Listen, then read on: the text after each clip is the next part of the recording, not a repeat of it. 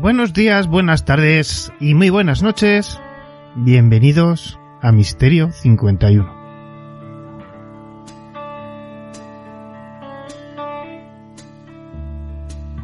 Bienvenidos una semana más a estas dos horas, dos horas y algo de historias de misterio, de cositas varias que ya sabéis, compartimos entre vosotros y yo.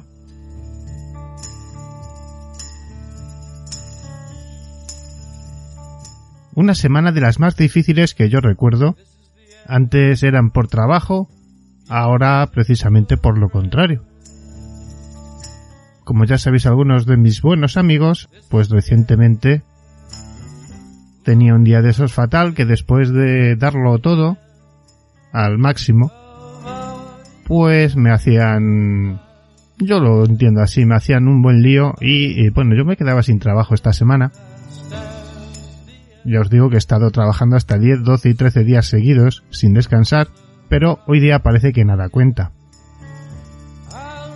Hay personas que se dedican a tirarte mierda encima, solamente no sé si con la intención de hacerte sentir mal, hacerte estar mal, o para que te marches con la cabeza baja y no abras la boca. Claro que evidentemente uno nunca puede decir, no, es que yo lo hice todo bien. No, seguramente no. Pero creerme cuando os digo que no era el caso tampoco y que ha sido ha sido una auténtica puñalada trapera de una persona que bueno, pues que necesita servilismo y solo necesita que estén, bueno, liberándole el espacio para poder desarrollarse mientras los demás trabajan. El caso es que al final eh, me ha hecho a mí personalmente mucho daño hasta el punto de casi dejar todo esto.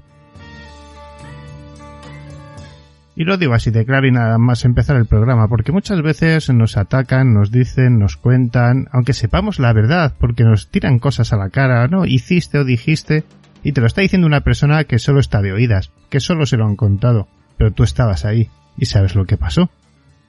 Y aunque sabes que es mentira, te, te duele, te hace daño, te hacen sentir que has estado haciendo, no sé, cualquier otra cosa. Creerme cuando os digo que en estos últimos nueve meses, pues el 90% de los nueve meses habré estado por encima de las 200 horas mensuales de trabajo. No quise ni cogerme vacaciones y al final solo cogí nueve o diez días. Bueno, el caso es que cuando lo das todo y no, como digo en el vídeo, ¿no? Que ya, bueno, lo quité o lo he puesto privado, el vídeo de YouTube. Cuando lo das todo o casi todo y no sirve, ¿no? O no es lo suficiente o no es lo adecuado. En cualquier caso, esto va a pasar, va a seguir pasando y nos va a pasar a todos más tarde o más temprano. Las ambiciones de unos van a chocar con el hacer de otros. Y por mucho que parezca todo al principio muy bonito, pues entre los errores que puedas cometer, que siempre cuando tú haces de muchas cosas, y yo he hecho muchas cosas, pues evidentemente unas estarán muy bien, otras solo estarán bien, y otras pues estarán mal, supongo. O sea, esto es así, o menos acertadas. Y dejando todo esto a un lado, pues te das cuenta que que lo que te gusta hacer hasta parece un problema. Lo que te desarrolla de una manera interior, lo que te hace crecer, lo que te llena de orgullo interior cuando ves el resultado de tu trabajo y te hace feliz, pues otras personas lo pueden utilizar en tu contra aunque sea solo porque te calles o porque bajes la cabeza y asumas el hecho y, y no sé, no sé si es por humillar o por o por qué, no lo sé. El caso es que a mí me desarmaron totalmente hace tres días con unos argumentos absolutamente ridículos fuera de fuera de todo de todo sentido. Después de haber dado mucho, mucho, mucho, mucho. Quizás demasiado y eso te puede distraer de otras cuestiones que tenías que haber hecho. Pero no son razón suficiente para que tú no cojas un día y digas, oye, hazlo así o hazlo así, o vamos a hacerlo de esta otra manera, porque estás haciendo demasiado de esto y poco de lo otro, no lo sé. Hay mil maneras, pero cuando te hacen la cama bien hecha, nada vale, nada cuenta. Simplemente tienes fecha de caducidad y te están utilizando para preparar a o a otra persona o otro momento Creerme que desde que empezó la pandemia, el 90-95% de los días he estado en la calle, mientras otras personas, el 50 o el 60% de los días han estado en su casa tranquilamente. El que se ha jugado el físico aquí, en este sitio, he sido yo. Y los trabajadores, por supuesto. Los demás no. Los demás estaban en su casa. Pero bueno, son los que deciden, son los que mandan y no tienen en cuenta muchas veces nada, ¿no? Por mucho que hagas bien, mal o regular, ¿eh? Solo cuenta al final las cuatro mierdas que te pueden tirar a la cara para, pues para eso, como decía al principio, para que te jodas y te humilles y digas, bueno, es que, joder, pues qué malo soy, ¿no? Y el caso es que casi lo consiguen. Pero no va a ser así. No, no va a ser así. Yo voy a intentar armarme estos días de fuerza, voy a hacer este programa lo mejor que pueda. Todavía duele mucho, todavía no como bien, de hecho apenas como, no tengo ganas, se me ha cerrado el estómago solo de pensarlo. Pero bueno, hay buenos amigos que me han llamado, me han, me han dado energía, me han dado una, un, no sé cómo decirlo, fuerza, ¿no? Para seguir adelante y no para renunciar a lo que más me gusta evidentemente la familia y esto, la divulgación, seguir contando cosas, lo haga bien, mal o regular, a mí eso me da igual. Yo soy feliz haciendo esto y cuando escucho el resultado del programa, aún más. Porque como ya os he contado muchas veces, cuando estás trabajando horas y horas y horas en un programa, solamente fijaos, yo que soy muy maniático para editar las cosas y para editar una sección, por ejemplo, del compañero Antonio Ceniza mismo, que son, no sé, 8 o 10 minutos, yo me puedo pegar una hora. Para la compañera Nieves, que son 15 minutos, me puedo tirar hora y media. Pero es que para todo lo demás, se duplica o se triplica. Para una entrevista de una hora puedo estar tres o cuatro más ratos sueltos y así, así, así, cuando tú haces un programa te has metido entre 20, 30, 40 horas, depende, ¿no?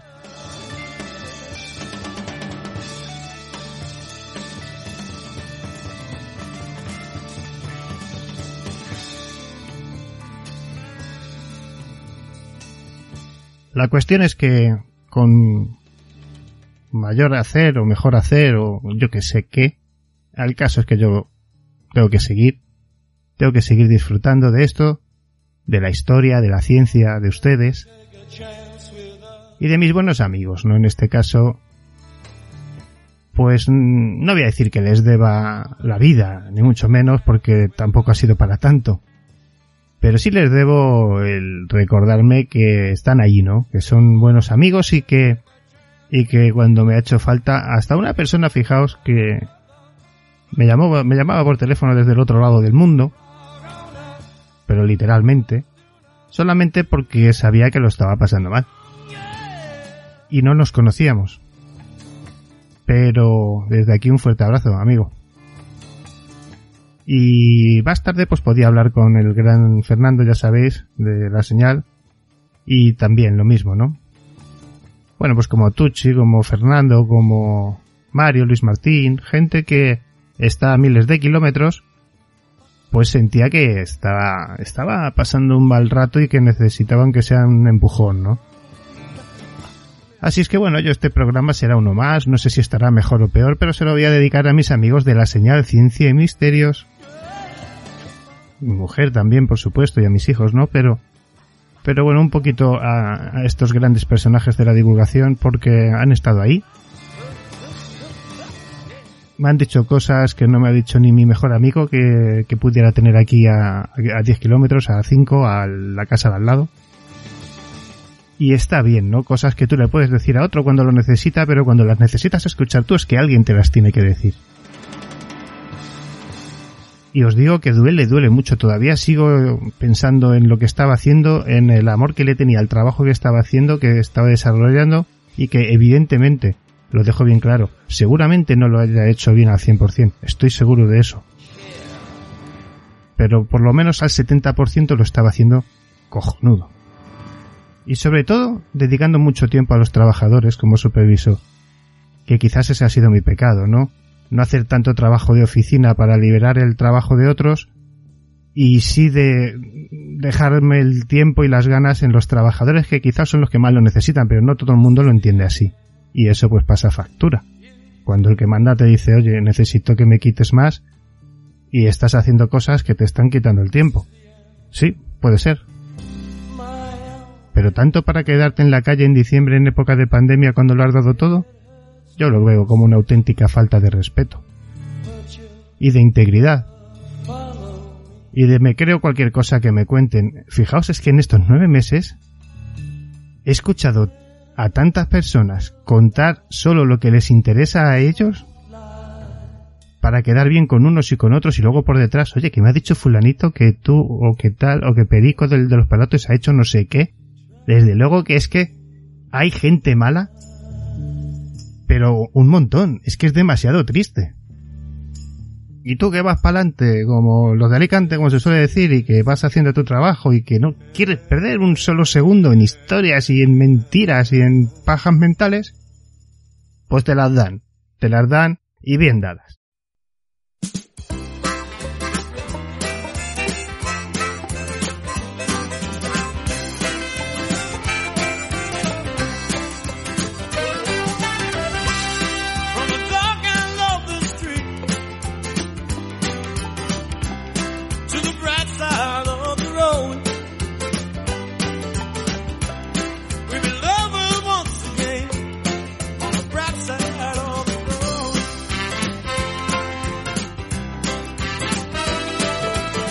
Pero bueno, chicos, nos dejamos de lloriqueos, nos dejamos de charla, nos lameremos las heridas, aguantaremos y tragaremos sobre todo porque como os digo, tengo mi propia responsabilidad, ¿no? Ha sido mi trabajo, me habrán echado por algo, no solo por hacerlo bien.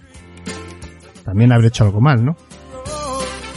Pero bueno, tampoco vamos a entrar en detalles. el caso es que lo estoy pasando bastante mal estos días y pensaba no ni siquiera sacar este programa. Pero yo creo que ni mis compañeros que están ahí haciendo las secciones, ni mis eh, seguidores, oyentes o amigos de ese otro lado que estáis ahí todas las semanas, mes tras mes, estos últimos cuatro años. Ni siquiera, eh, fijaos, los nuevos colaboradores, que hay algunos que están malitos, que uno de ellos ha tenido un accidente, le han operado del pie, y me llamaba para decirme, ya ahora no puedo, la semana que viene lo hacemos, todos pendientes de hacer su sección, ¿no? Yo creo que al final, para que os deis cuenta, esto es un trabajo que, bueno, yo solo le pongo voz, realmente son ellos los que, los que le dan forma, ¿no?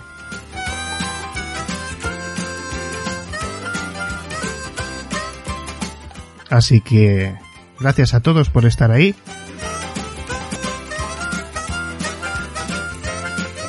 Gracias a todos por empujar de una u otra manera y Misterio 51 sigue este programa dedicado especialmente para todos aquellos que estáis ahí cuando se os necesita.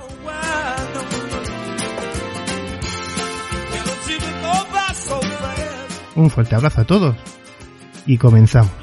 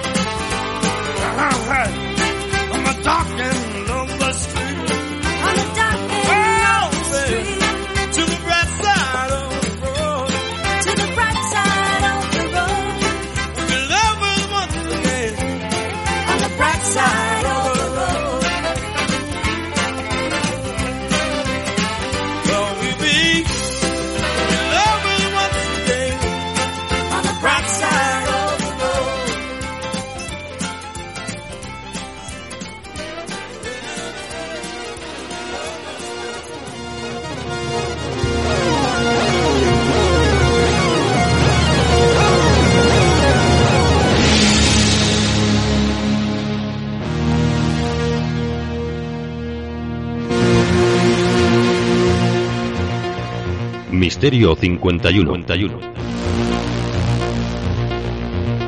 Con David del Castillo.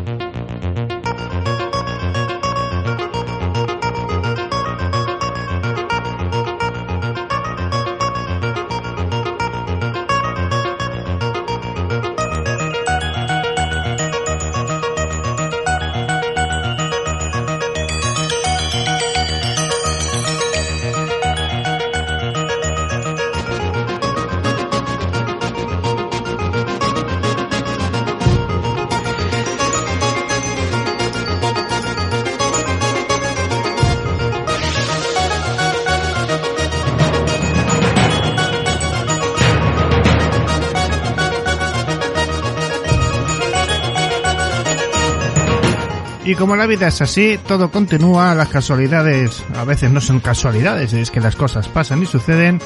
Nuestro programa de hoy viene con historia. Una historia muy interesante sobre grandes personajes de la historia.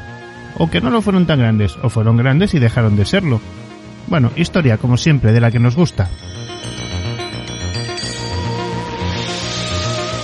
Regresa esta semana a la sección de Luis Merino y la fotografía fantasma, esos análisis fotográficos que no os podéis perder.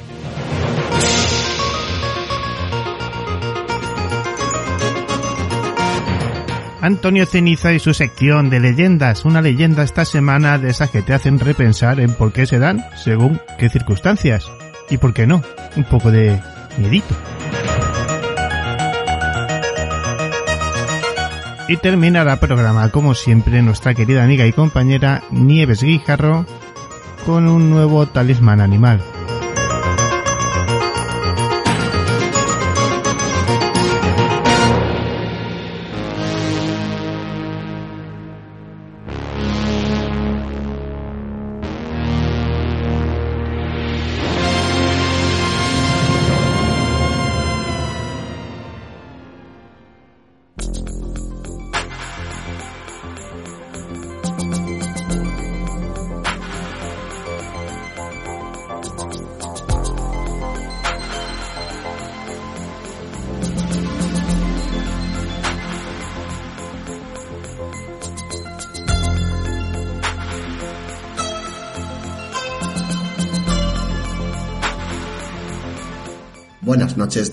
Castillo, y buenas noches a todos los radio oyentes de Misterio 51. Bienvenidos, amigos y amigas, a Fotografía Fantasma, análisis fotográfico.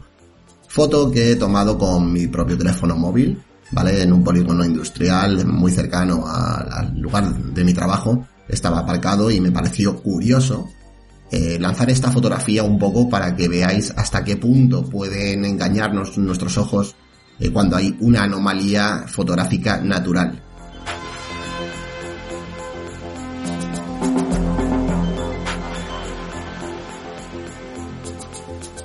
Veréis, yo estoy aparcado, tengo que decir que mi ventanilla está totalmente bajada, estoy tomando la fotografía desde el lado del piloto y veréis que hay un pequeño murete bajo y una valla metálica, ¿vale? Y aparece eh, pues una figura blanquecina que parece que está como sentada en el asiento del copiloto del coche que tenemos enfrente.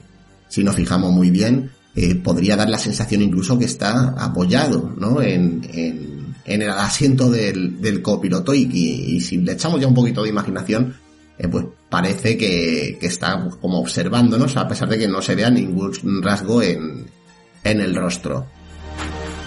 Bien, eh, esta fotografía, como digo, es diferente porque la he tomado yo mismo un poco para enseñaros a las personas que no sepáis tanto del tema fotográfico mm, lo que nos puede llegar a salir en un momento dado en una fotografía. Y este eh, era el mejor caso, cogí mi teléfono móvil y lancé la fotografía porque eso estaba realmente ahí, no era algo que yo tuviera que estar preparando con luces, nada, nada, nada. Simplemente era llegar y tomar la fotografía y os preguntaréis, bueno, esa extraña figura, eh, ¿qué es entonces, no? Ya que había yo tomado la fotografía, os preguntaréis que cómo ha salido, cómo ha aparecido eso ahí. Antes de decirlo, quiero que veáis lo que pueden llegar a decir unos filtros de este tipo. Los filtros nos dicen que tendría altísimos grados de transparencia, sin contorno definido, sin proyección de sombra, que hasta, hasta ahí todo va bien, ¿no? Todo coincidiría con las pautas de la idea generalizada de la visualización de una fantasmogénesis, ¿no? De un fantasma verdadero. ¿Qué es lo que falla? Que tenemos un fuerte aporte lumínico. Y entonces os preguntaréis de una vez por todas, diréis, Luis, por favor, ¿qué es eso, no? Bueno, pues es muy sencillo. Lo que había en la ventana, que estaba plasmado en la ventana, en realidad no está dentro del coche, es vaho. Es el vaho, es la humedad, ¿no? De, de un momento dado donde hacía bastante frío. Estamos hablando que esta fotografía está tomada sobre las 9 y 20, 9 y media de la noche, hacía bastante frío esa noche. Y bueno, pues eh, ese vaho eh, hacía esa figura realmente, ¿no? Hacía ese, ese contorno que parece una cabeza, ¿no? Que está asomándose. Y muchos os preguntaréis, sí, pero es que se ve eh, otro círculo interior que es como más luminoso. Bien, es que además del vaho, lo que ha incidido es la farola, que os la marco, no se ve, pero bueno, está aquí en el esquinazo, más un poquito más para allá, hay una farola que podemos ver cómo hay una emisión de luz, que hay un reflejo, podemos ver cómo esa farola ha iluminado el camión que hay justo detrás del coche, toda la cabina blanca, y también podemos ver esos pequeños eh, toques de luz en, la parte trasera del coche, ¿no? Podemos ver que realmente había ahí una farola. Bueno, pues el vaho de ese cristal, junto con, la, eh, con el foco de luz, incidieron de tal manera en el cristal que eh, se hizo esta figura. Una figura que podía verse a distancia, que podía fotografiarse. Podríamos decir que mm, a nuestros ojos mm, se trataría de una paridoria, una clara paridoria si queremos echarle imaginación pero para que veáis hasta qué punto pueden llegar a salir cosas extrañas en una foto con una explicación totalmente natural, ¿no? Porque a mí me siguen llegando fotografías de este tipo donde realmente se ve, a lo mejor no es vaho, pero es otra base de elemento parecido que se puede haber formado, pues como el hielo, la escarcha, y oye, te lo venden un poco como que no saben lo que ha aparecido, y yo creo que las personas que toman esta clase de fotografías, como lo he hecho yo, son conscientes de que realmente esa figura va a aparecer ahí, ¿no? Yo sabía que eso estaba ahí y sabía que lo podía fotografiar. Y dije, voy a fotografiarlo para, la, para todos los seguidores del canal y para los más curiosos y los que menos entendáis de tema de fotografía. No es ningún fantasma y sin embargo sí que nos puede dar la sensación y nos puede invitar la imaginación a crear una supuesta entidad que realmente no existe. ¿Qué os ha parecido la fotografía? que os ha gustado, ya sabéis, el correo electrónico sigue siendo el mismo de siempre, fotografiafantasma.gmail.com y es que ha llegado el momento de despedirnos de David Castillo, Misterio 51 y de todos los radioyentes. ¡Qué gran programa! Claro que sí. Tenéis en la descripción del vídeo los enlaces de TCI de Omega 4 Investiga. Si queréis suscribiros a nuestro canal, pues oye, nosotros encantados. Nos sentimos muy honrados de vuestra suscripción y además tenéis una campanita que si la pulsáis os vale para recordar eh, cuando subimos eh, esos vídeos, ¿no? Y solo queda deciros que estaremos aquí todas las semanas y por supuesto que nos podéis seguir a través de las redes sociales Facebook y Twitter, donde compartiremos estos vídeos que creamos y realizamos a través de YouTube. Muchas gracias amigos y amigas y nos vemos muy pronto. Fotografía, fantasma.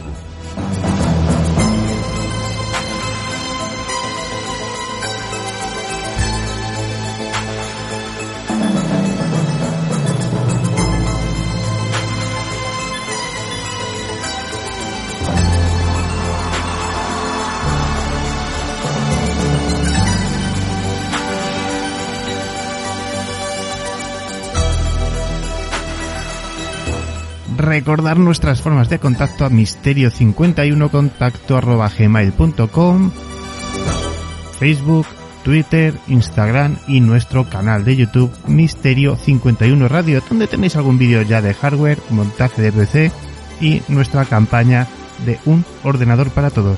Ya sabéis que me podéis mandar un correo, vuestra dirección y yo os mando a recoger un ordenador viejo, antiguo, en desuso, para arreglarlo y hacérselo llegar a alguien que lo necesite. Misterio51 contacto arroba gmail.com. Muchísimas gracias Luis Medino y su análisis fotográfico. Vamos a mirar hacia las estrellas.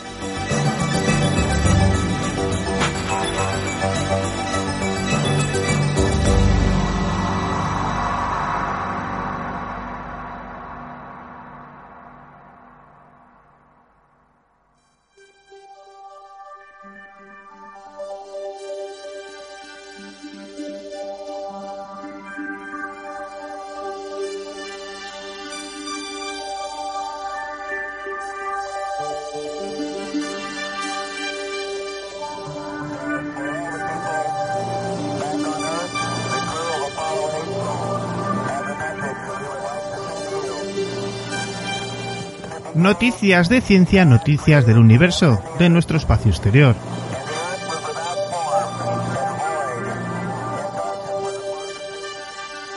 Júpiter y Saturno protagonizarán en diciembre una rara conjunción no vista desde el año 1226.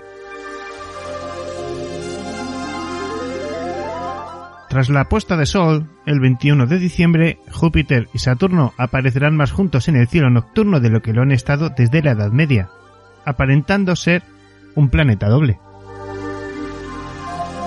Las alineaciones entre estos dos planetas son bastante raras. Ocurren una vez cada 20 años aproximadamente. Pero esta conjunción es excepcionalmente rara debido a lo cerca que se verán los planetas entre sí. De hecho, algunos científicos como Rice Patrick afirman que habría que retroceder hasta justo antes del amanecer del 4 de marzo de 1226 para ver una alineación más cercana entre estos objetos visibles en el cielo nocturno. Júpiter y Saturno se han estado acercando en el cielo de la Tierra desde el verano, del 16 al 25 de diciembre. Los dos estarán separados por menos del diámetro de una luna llena. En la noche de mayor aproximación, el 21 de diciembre, se verán como un planeta doble, separados solo por una quinta parte del diámetro de la luna llena. Artigan, profesor de física y astronomía, comenta que para la mayoría de telescopios, cada planeta y varias de sus lunas más grandes serán visibles en el mismo campo de visión esa misma noche.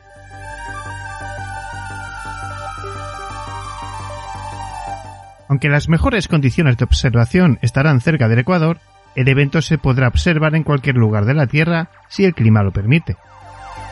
Además, Artigan dijo que el dúo planetario aparecerá abajo en el cielo occidental durante aproximadamente una hora después del atardecer cada noche. Cuanto más al norte esté un espectador, menos tiempo tendrá para visualizar la conjunción, antes de que los planetas se hundan bajo el horizonte. Afortunadamente los planetas serán lo suficientemente brillantes como para ser vistos en el crepúsculo, que puede ser el mejor momento para que muchos espectadores estadounidenses observen la conjunción. Para cuando los cielos estén completamente oscuros en Houston, por ejemplo, la conjunción estará a solo 9 grados sobre el horizonte. Afirma Artigan que ver eso sería manejable si el clima coopera y tiene una vista despejada hacia el suroeste.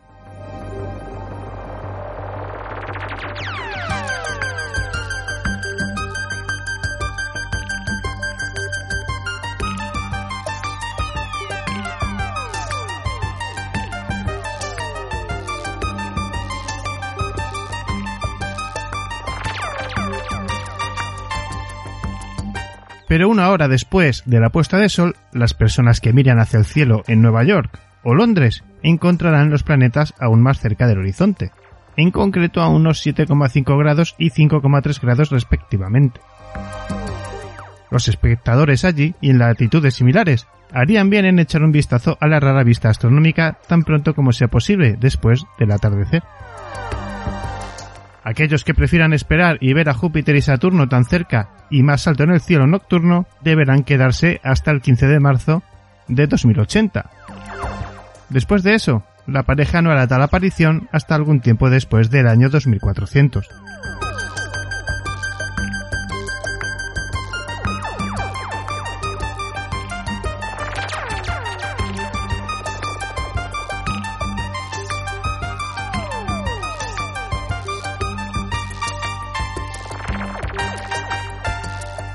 Apophis, el asteroide que amenaza con impactar la Tierra en 48 años. Varias películas han abordado el tema de una posible colisión de un asteroide con la Tierra y aunque no habían datos que hablen de ese riesgo en este siglo, según nuevos datos, parece que en 48 años se podrá tener que enfrentar a ese problema. Investigadores y equipos del Instituto de Astronomía de Hawái indicaron que detectaron un efecto Jakovsky, que actúa sobre la aceleración del asteroide Apophis, que tiene como más de 320 metros de diámetro. De acuerdo con los expertos, la aceleración que mencionan surge de una fuerza muy débil sobre un objeto por una radiación térmica no uniforme, que es importante medir, ya que en ese caso estaría relacionada con las posibilidades de un impacto de Apophis sobre el planeta Tierra en 2068.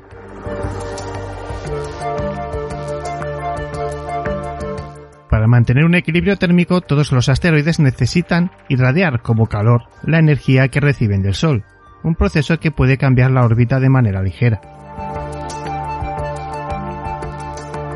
Antes de la última medición de la aceleración de Yarkovsky, las probabilidades de que Apophis se acercara a la Tierra como un real peligro de impacto hasta 2068 eran casi escasas. Pese al antes mencionado, el asteroide tendrá un encuentro cercano con el planeta el 13 de abril de 2029, cuando se espera que pase a poca distancia y sea visible para los satélites de comunicaciones. Tolen, quien ha estado siguiendo la trayectoria de Apophis desde 2004, afirma que el asteroide se aleja cada año unos 170 metros de su órbita gravitacional, lo que esto hace que no se pueda descartar aún un posible impacto en 2068. Por ello se harán más estudios para afinar los datos más adelante. Datos nuevos que se presentarán en la última reunión de la División de Ciencias Planetarias de la Sociedad Astronómica Estadounidense, según una publicación del portal de noticias de la Universidad de Hawái.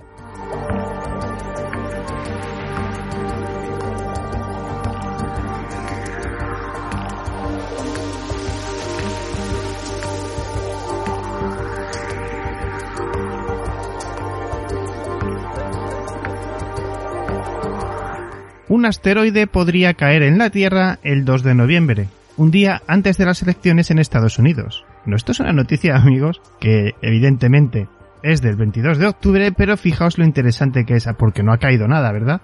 Dice así, mirad, como si ya no fuera demasiada la atención puesta en que el 3 de noviembre se realizarán las elecciones en Estados Unidos, ahora un asteroide podría caer en la Tierra un día antes. Así lo informó el popular astrofísico Neil deGrasse, quien agregó que la roca es del tamaño de una refrigeradora y tiene el nombre de 2018 VP1. Esta se acerca al planeta a 34.200 km hora, pero no es demasiado grande como para causar daño. Un asteroide que es vigilado por la NASA desde 2018 tras su observación y análisis de que no representaba un riesgo para la Tierra. De acuerdo con la institución, la probabilidad de que la roca entre en la atmósfera es del 0,41%, pero por si pasa, se desintegraría por ser muy pequeño. Para la NASA es más probable que el asteroide pase a 500.000 kilómetros de la Tierra. Por esa razón, De Grace ha bromeado de que si el mundo se acaba en 2020, no sería culpa del universo, en referencia a las elecciones del día después.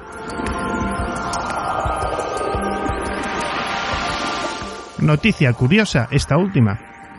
Y noticias de nuestro universo, de nuestro espacio exterior más cercano.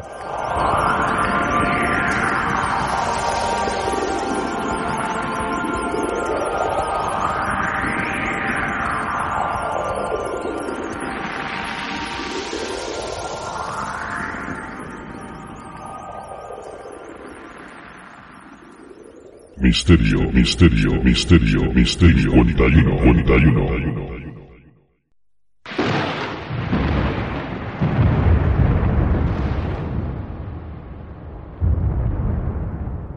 Hola amigos de Misterio 51.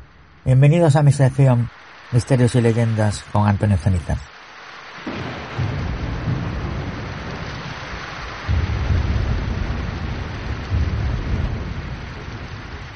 Hoy volvemos a las leyendas más clásicas. Os voy a hablar de la leyenda de Rose la Tulipe, que posiblemente a muchos os sonará, pero con otro nombre ya que esta misma leyenda tiene muchísimas versiones y ha servido de inspiración para otras leyendas como el diablo en la discoteca, etc. A Rosa la Tulipe una muchacha alegre y hermosa le encantaba bailar. Pero en Acadia, en Quebec, donde vivía, no eran muy dados al baile en aquellos tiempos de 1700, ya que todos eran sumamente religiosos y más cuando se llegaba la cuaresma. Pero Rose se moría de aburrimiento. a tal que logró convencer a sus padres y a su serio prometido Gabriel para organizar una fiesta en las vísperas de, la cuaresma. Ah, pero con la promesa de que el baile sería interrumpido al filo de la medianoche, en cuanto los días de guardar dieran inicio.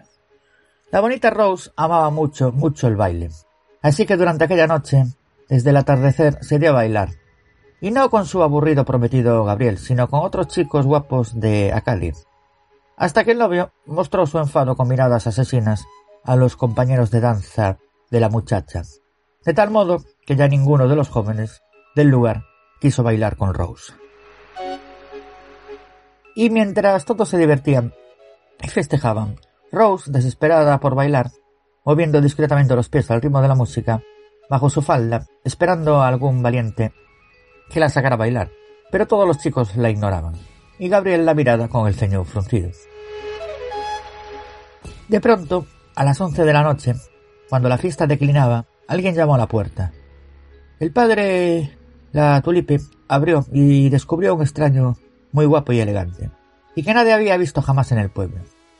El desconocido le preguntó con su voz profunda si podía unirse a la fiesta, y sin esperar respuesta, el misterioso extraño se acercó a Rose, la tulipe, y sin quitarse el sombrero, ni la capa, ni los guantes, la miró con extraña fijeza a los ojos, y le pidió el baile. Rose no dudó un segundo antes de responder con una gran sonrisa. El desconocido le besó la mano y luego la tomó por la cintura. Y los dos se dieron a bailar como en un sortilegio que asombró a todos, incluyendo a Gabriel, ya que la pareja danzaba sincronizada en unos giros casi mágicos. Y así Rose bailó con el desconocido, inmersos en la música y sin mirar a nadie más. Rose no tuvo ningún pensamiento o una mirada al pobre Gabriel, quien pasó la noche en su silla viendo danzar a la pareja entrelazada muerto de celos. Pero cuando la medianoche sonó en el reloj, el padre de Rose reaccionó por fin, y entonces dijo con voz firme Basta, se acabó la fiesta, no más baile. Es medianoche y empieza la cuaresma. Entonces fue que todo el mundo dejó de bailar sin protestar, excepto el desconocido que le susurró a Rose una voz encantadora. Solo una última danza, mi Rose. Rose sonrió fascinada y aceptó. Estaba hipnotizada por este hombre tan guapo, que bailaba tan bien, y con el que le hubiera encantado seguir bailando hasta la eternidad. Pero también sabía que la cuaresma ya había empezado, y que había prometido a su padre terminar la fiesta a la medianoche, y que Gabriel estaba furioso de celos. Que continuar el baile sería un pecado muy grande. Así que ella dijo al desconocido que mejor no, que no era prudente. Pero entonces el desconocido la miró profundamente a los ojos y sin más besó sus labios con una pasión incendiaria. Y entonces Rose, ante ese beso, olvidó todo y se abrazó al desconocido, y ambos se dieron a bailar en un vertiginoso frenesí. Sus pies parecían hechizados, a tal que parecían echar chispas cuando rozaban la madera del suelo, y las pavesas volaban con los giros, y en segundos en la casa de la Lutip se inició el fuego. Afortunadamente, los invitados lograron salir de la casa en llamas, mientras Rose y el extraño siguieron bailando entre las llamaradas y el humo. Gabriel quiso entrar a salvar a Rose, pero las vigas y el techo se derrumbaron en ascuas. A la mañana siguiente, todos vieron a Gabriel merodeando alrededor de las cenizas de la casa. Su cabello se había vuelto completamente blanco. En una noche, el pobre había envejecido cincuenta años y había perdido por completo su mente. El pobre contaba a todo el mundo del pueblo que el desconocido no era otro que el diablo, que vino a llevarse a Rose por su gusto pecador por el baile. Y se sabía que era el diablo puesto que había mantenido su sombrero para ocultar sus cuernos y sus guantes para ocultar sus garras. Y con él Rose fue directa al infierno. Así fue que en todo Quebec se conoció la triste historia de Rose, la tulipe. En algunas historias se sospechaba que Gabriel había iniciado el fuego en esa casa, y que el verdadero diablo era él. En fin, que la leyenda de Rose la Lulipe, también conocida como la leyenda del diablo la danza, tiene más de 200 versiones diferentes en el folclore francés canadiense. La leyenda inspiró el primer ballet de larga duración de Canadá, Rose la Tulipe, compuesta por Harry Friedman para el Royal Winnipeg Ballet en 1966. Esta leyenda pudo haber servido como cuento con moraleja para los jóvenes sobre los peligros de la danza con los extraños que pudieran ser unos criminales, particularmente en esos tiempos en que los tramperos, los buscadores de oro y los hombres de los aserraderos, que permanecían mucho tiempo en las soleadas agrestes de las montañas, cuando llegan a Quebec y veían una muchacha tan linda y alegre como Rosa la tulipe, se perdían en la lujuria y se volvían como diablos.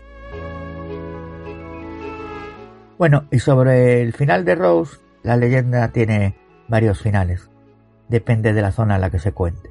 Por ejemplo, a la mañana siguiente la gente va en busca de Rose. Mueven escombros y tejas en su lugar, encuentran a una vieja inconsciente. Era Rose. Había envejecido 50 años por culpa de la maldición del diablo. Rose, aperada, se fue a vivir al bosque y nadie jamás la volvió a ver. En otros lugares de Quebec la leyenda tiene otros finales.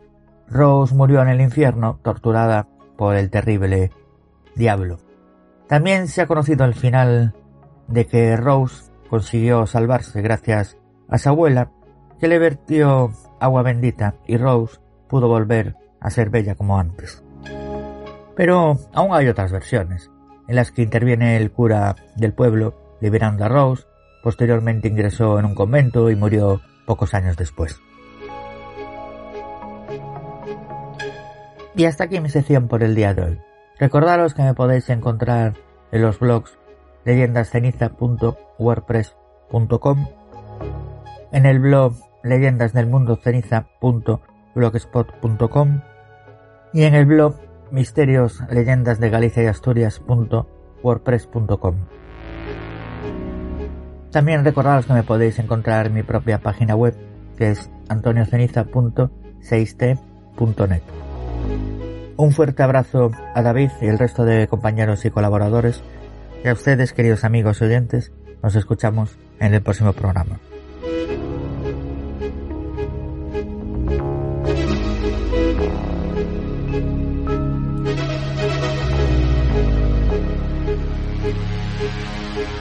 Las leyendas, ese regalo de nuestros ancestros, esas historias breves a veces no lo son tanto, pero que dejan un reposo, como decíamos la semana pasada, ¿verdad?, en la mente colectiva de aquel que las escucha. Muchísimas gracias, Antonio. Nos vemos muy pronto, nos vemos la semana que viene contigo.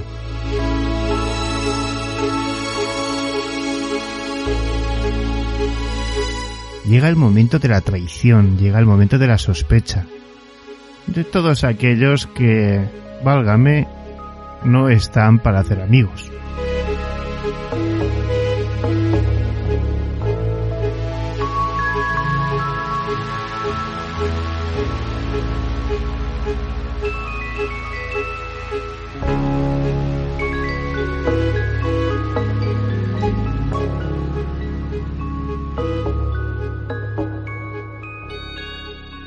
Estás escuchando Misterio 51.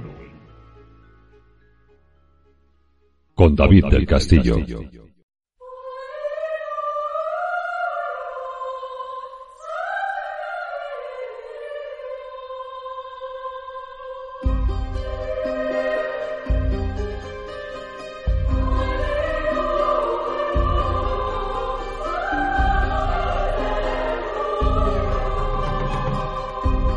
Comenzamos una nueva sección que no sé si será sección a largo plazo. Bueno, dado como va el mundo, probablemente tengamos que hablar más de este tipo de personajes y de cuestiones, ¿no?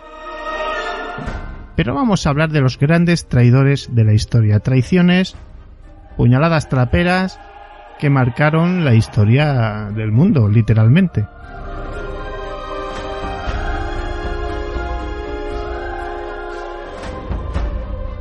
Pero no penséis que solo esto es a nivel nacional, a nivel internacional y a nivel yo diría super global, ¿no? Vamos a hablar de algunos de los grandes personajes traidores de la historia, pero en España también tenemos. Fijaos, a comienzos del año 1807 Carlos V nombraría gran almirante de España e Indias a Manuel Godoy. Un hecho que molestaría profundamente a una gran parte de la población española y también a Fernando. hijo del monarca, que por aquel entonces era príncipe de Asturias. Por otro lado, dicho nombramiento significaba una muestra más de que el rey estaba interesado en dedicar más tiempo a sus aficiones como la caza que a las tareas de gobierno, que prefería delegar.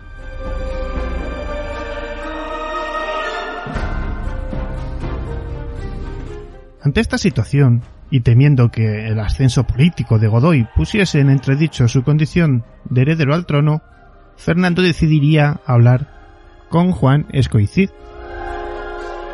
su mentor.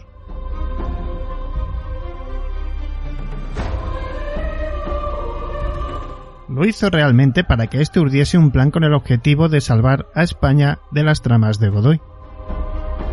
Desde luego, lo que no iban a proponer para destronar a Carlos IV era un pacto amistoso paterno-filial por el bien de España, sino que el proceso para intitularse rey bajo el nombre de Fernando VII se llevaría a cabo, más bien por la senda de las intrigas, las mentiras y en definitiva la traición. Una traición que comienza de este modo como, digamos, la conocida conspiración de El Escorial. Toda precaución es poca, señores. Godoy me tiene siempre rodeado de espías. La grave enfermedad que ha tenido mi padre aconseja que actuemos con rapidez. ¿Sabes ya de memoria el mensaje que llevarás a Skoiki? Sí, Alteza. Que el memorial con las acusaciones contra Godoy lo estáis pasando a limpio de vuestro puño y letra para dárselo al rey mañana mismo. Y que llegado el momento, el duque de San Carlos tomará el mando de las tropas de Madrid, sitios reales y Castilla la Nueva. Bien. Y decidle que pronto levantaré el injusto destierro que le han impuesto. Vive en esa esperanza. Y ahora, caballeros, aún me queda trabajo. Godoy, Manuel, majestades, ¿qué haces aquí? ¿qué ocurre, Manuel? ¿No estabas en Madrid? Sí, pero me trae un asunto que no admite espera. Mis agentes en Francia acaban de informarme. El príncipe conspira, mis señores. Y Escoiguiz es su agente. El propio Bonaparte no es ajeno a esta danza. Lo temía. El príncipe, majestades, haría cualquier cosa por ocupar pronto el trono. Ya no me cabe ninguna duda. Prepara un memorial. Una grave requisitoria contra vuestras majestades. Lo ha preparado Escoiquiz. Y el príncipe lo está pasando limpio en este mismo instante. ¿Y qué piensa hacer con ese memorial? Provocar el escándalo en la corte. Tratar de granjearse la voluntad de Napoleón, a quien ha pedido la mano de una de sus sobrinas.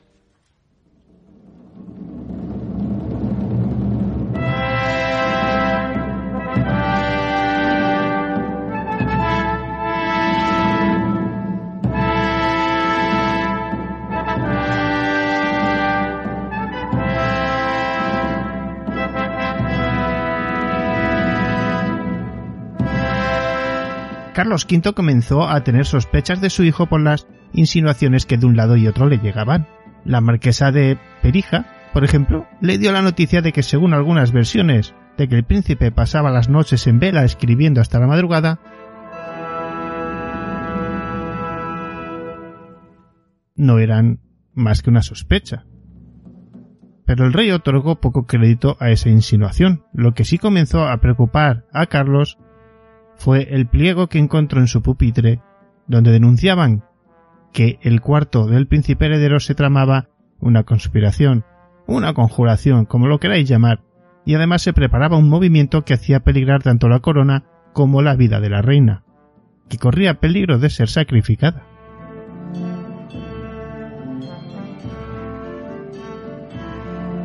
Tenían los soberanos españoles cierta costumbre de entrar en las habitaciones de sus hijos.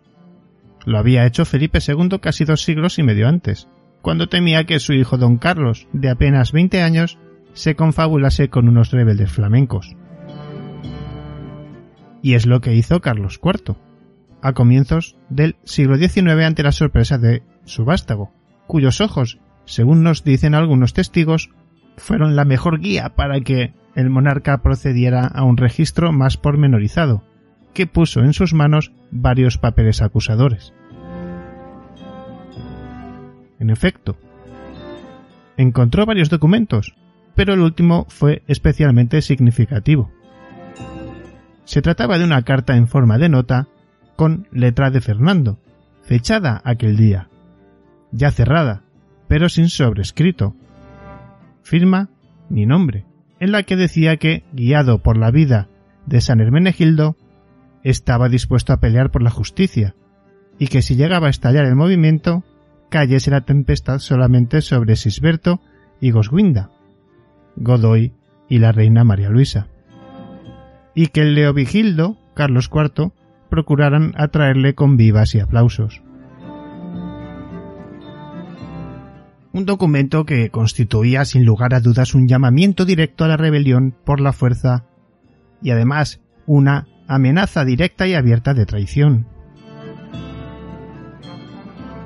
Este documento que recoge Godoy en sus memorias constituía, como digo, un llamamiento directo a la rebelión por la fuerza, una amenaza abierta de traición a Carlos IV. San Hermenegildo era un caso de rebelión de un hijo contra su padre, el rey, tal y como estaba sucediendo entre nuestros protagonistas. Leovigildo habría asociado al trono a sus dos hijos, Recaredo y Hermenegildo. Envió al segundo a la Bética, para que incorporara este territorio a la monarquía goda, que por entonces pertenecía al imperio bizantino. Una vez que Hermenegildo se puso al frente de los béticos, se declararía rey y pidió apoyo a los bizantinos porque no reconocían a Leovigildo como monarca. Cuando el soberano logró hacerse con el control de la situación, mandó a hacer prisionero a su hijo y ordenó a Sisberto que lo ejecutase. Déjame ver esos papeles. Esto no os concierne, papá. Fernando, es tu rey quien lo ordena.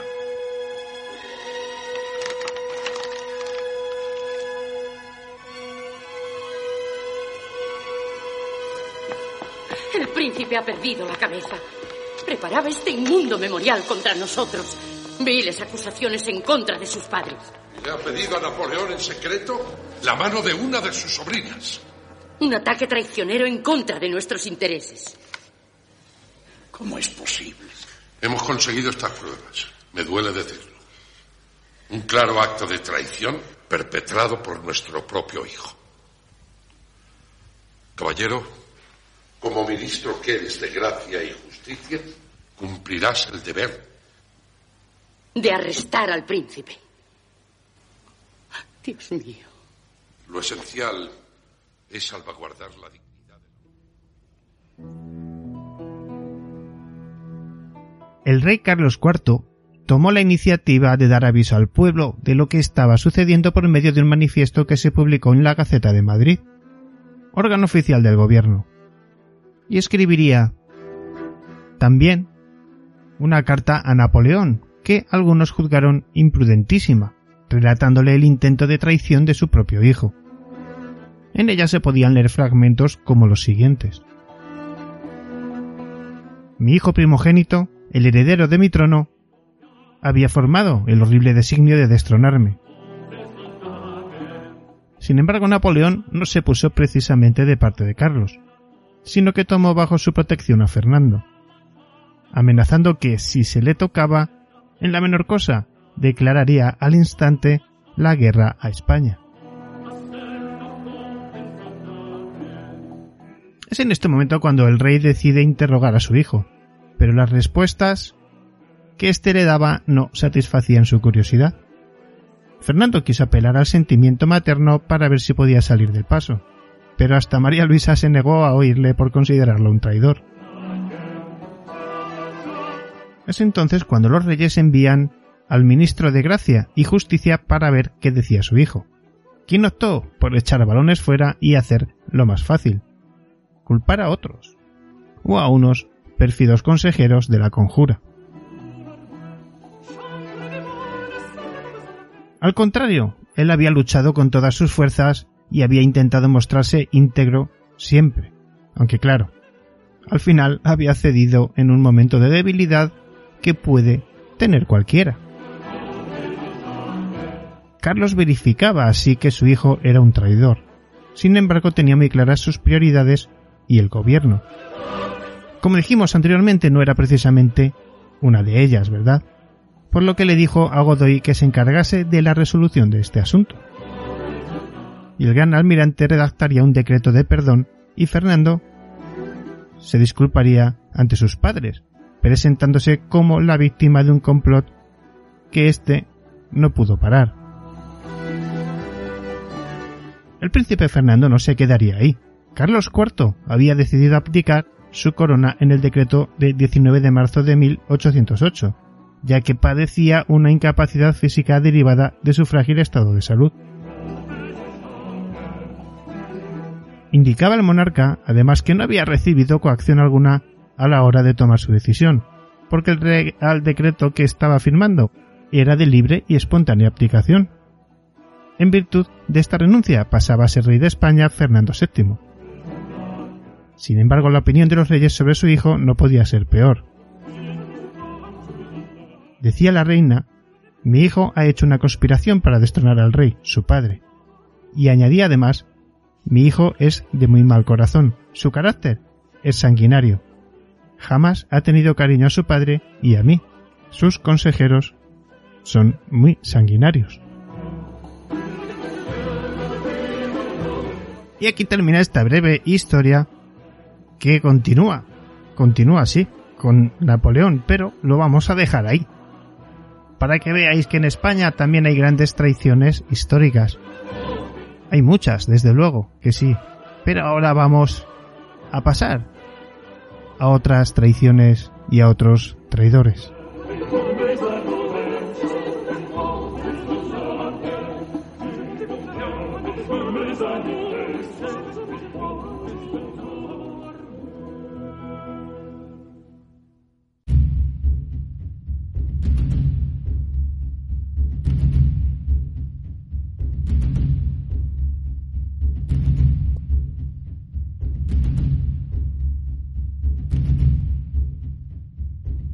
Vamos a pasar brevemente por algunas de esas traiciones y luego nos centraremos en algunas de ellas. A lo largo de la historia, como os he dicho, se suceden guerras, romances, amistades, amoríos. Bueno, traiciones históricas. De las tres primeras hemos hablado, yo creo que solamente en conjunción con, bueno, casi con la española, ¿no? Pero, ¿qué hay de la guerra de Troya? ¿Recordáis? Bueno, pues vamos a recordar a este personaje, a Efialtes de Tesalia. Todo aquel que haya visto la película de 300, ¿recordáis? Aquella de Zack Snyder. Sabe quién es este traidor, ¿verdad? Durante la guerra contra los persas, Aquellos 300 espartanos se encontraban a punto de doblegar a un todopoderoso ejército comandado por el aún increíble monarca Jerjes.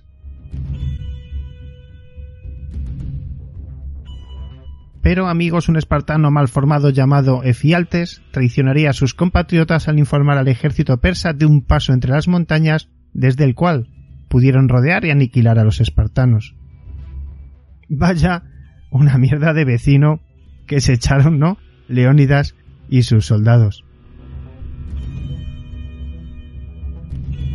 Pero hay más, hay más. Marco Junio Brutus. ¿Recordáis este nombre, verdad? Es quizás una de las traiciones más antiguas y reconocidas en la historia. El dictador romano Julio César fue emboscado por un grupo de senadores de su propio imperio los cuales lo asesinaron a sangre fría para usurpar el trono. Pero esto no fue lo más llamativo. Lo increíble fue que Julio César pudo ver al que consideraba como su propio hijo, Brutus, entre los asesinos. De ahí aquellas palabras, tú también, Brutus, hijo mío. Esas serían las últimas palabras de Julio César. Y todo esto, como hemos dicho, se produjo en la festividad de los idus de marzo.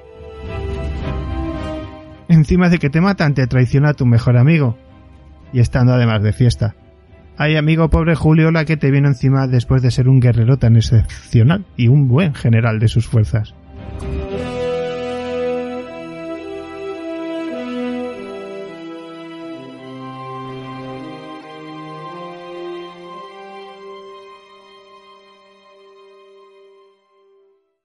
Llegamos a un personaje también muy interesante, un personaje que formaría parte de una de las traiciones más conocidas de la historia, la famosa conspiración de la pólvora, el señor Case. El plan de Guy y los suyos consistía en volar el Parlamento británico y asesinar al rey Jacobo I, cuando todos estuvieran reunidos en sesión, con el objetivo de acabar con las persecuciones religiosas. Pero sus colegas lo traicionarían, de modo que le descubrieron en todo el ajo y lo ejecutaron. ¿Recordáis aquella película, bueno, sobre todo el cómic, V de Vendetta? pues este dichoso personaje es. Y además se apunta a este hecho histórico y realmente hace lo mismo. Bueno, pues recordar que el prota se pone la máscara que recrea al señor Guy.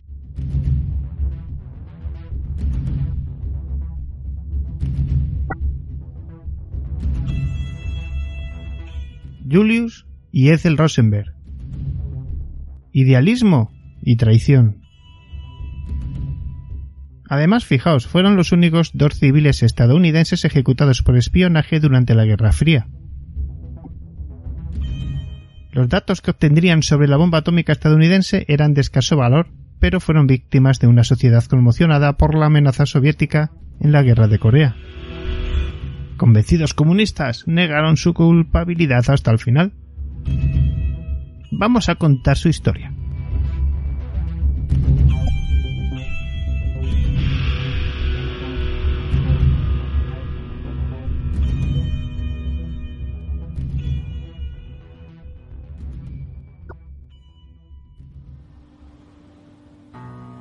Springfield, Massachusetts. En un edificio de oficinas del centro, Robert Miropol trabaja en su fundación privada en favor de la educación infantil. La tranquilidad de su actividad diaria contrasta con el lugar que ocupa Robert en la historia de América. Junto con mi hermano, me corresponde el dudoso honor de ser el único hombre de la historia de América cuyos padres han sido ejecutados por el gobierno.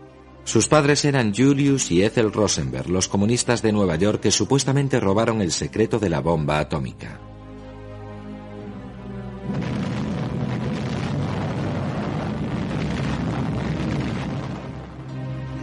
El bombardeo de Hiroshima y Nagasaki puso fin a la Segunda Guerra Mundial y al mismo tiempo convirtió a Estados Unidos en la primera potencia militar del planeta. Entonces, en 1949, ocurrió lo inimaginable. Los rusos hicieron estallar una bomba.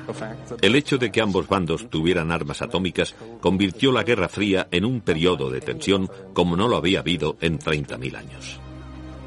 Estados Unidos consideró alarmante el aumento del poder y la influencia soviéticos. La paranoia sobre la infiltración comunista suscitó una pregunta crítica.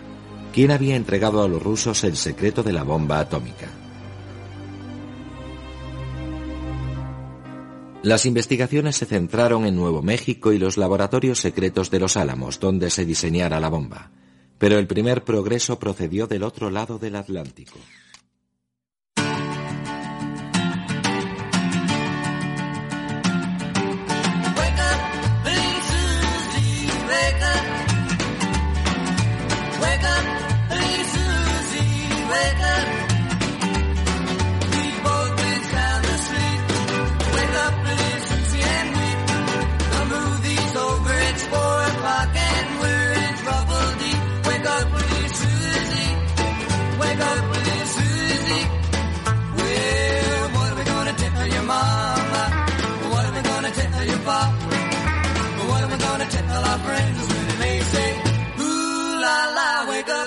Ha habido una explosión atómica en Rusia. La declaración del presidente estadounidense Henry Truman el 23 de septiembre de 1949, comunicado que la Unión Soviética había realizado su primera prueba nuclear a finales del mes de agosto. Causó una gran conmoción en Occidente. Un anuncio que supuso la vuelta al equilibrio armamentístico entre los dos bloques surgidos de la última contienda mundial. A esto lo llamamos amigos el comienzo de la famosa, tristemente famosa y patéticamente famosa Guerra Fría. Estadounidenses y británicos se sorprenderían muchísimo por la rapidez con que los soviéticos realizarían esa primera prueba o ensayo nuclear. Los más pesimistas no creían que los soviéticos lo lograran antes de 1952 o 53. Y la coincidencia de que los parámetros de la bomba rusa con la bomba de Hiroshima disparó todas las alarmas es evidente, ya que se parecían muchísimo. Y los agentes estadounidenses desencadenaron una frenética búsqueda de espías culpables de haber filtrado secretos nucleares al enemigo. En realidad, los servicios secretos estiraron del hilo que les había servido en bandeja el oficial de inteligencia Igor Lutchenko, un criptógrafo de la embajada de la URSS en Canadá, que el 5 de septiembre de 1945 desertó a Occidente afirmando que tenía pruebas de una red de espionaje soviética en Canadá, Gran Bretaña y Estados Unidos. Lutchenko oportó documentación que llevaría a la detención de 22 agentes locales y 15 espías soviéticos en Canadá. Entre ellos, el primer detenido de importancia en el espionaje atómico, Alan Nunmey, un físico nuclear británico que trabajaba en el laboratorio de Clark Driver, no lejos de Ottawa, confesaría que desde comienzos de 1945 estaba remitiendo a Moscú, por medio de un enlace, información nuclear. Incluso había entregado cantidades infinitesimales de uranio U-233 y U-235. Fue trasladado a Gran Bretaña y condenado en mayo de 1946 a 10 años de prisión. Los papeles de Uchenko también posibilitaron el descubrimiento del físico teórico Klaus Fuchs, un refugiado alemán que había trabajado por la misión británica en el proyecto Manhattan, en las instalaciones de Los Álamos, Nuevo México. En enero de 1950, Fuchs fue arrestado en Inglaterra y tras varios interrogatorios confesaría que había pasado información a la URSS. El 1 de marzo fue condenado. El juicio duraría unos 90 minutos por el Tribunal Penal Central de Londres y fue sentenciado a 14 años de prisión, que sería en este caso lo máximo posible por pasar secretos militares a una nación aliada. Hasta 1945, la URSS y Gran Bretaña eran aliados. Tras cumplir nueve años y medio de condena, fue liberado y emigró a la República Democrática Alemana, donde fue tratado como un héroe. El contacto americano al que suministró la información Fuchs fue identificado por el FBI como Harry Gold, un químico de Filadelfia que residía muy cerca de allí. El 22 de mayo de 1950, Gold admitió su actividad de espionaje e identificó a David Greenglass, un ex maquinista del ejército que había estado destinado a los Álamos entre 1944 y 1945, como otra fuente adicional a la de Fuchs. El interrogatorio de Greenglass y su esposa, Ruth, dio lugar a la detención de Julius y Ethel Rosenberg, cuñado y hermana respectivamente de David y de Morton Schobel, ingeniero de radar y ex compañero de Julius en una universidad neoyorquina.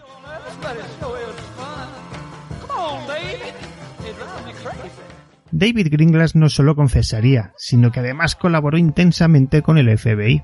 Todo ello a cambio de una condena de 15 años. Y Ruth fue puesta en libertad acusó a Julius de haberle incitado a obtener información sobre la bomba atómica. Julius Rosenberg, ingeniero eléctrico, fue detenido en su casa de Kennebroker Villas, en Nueva York, el 17 de julio de 1950. Su esposa, Ethel, secretaria de una empresa de transporte, lo sería el 11 de agosto. Los Rosenberg, de origen judío, eran fervientes comunistas se habían conocido militando en la Unión de Jóvenes Comunistas. Ingresaron en el partido en 1942 para abandonarlo un año más tarde. Se supone, para encubrir las actividades de espionaje.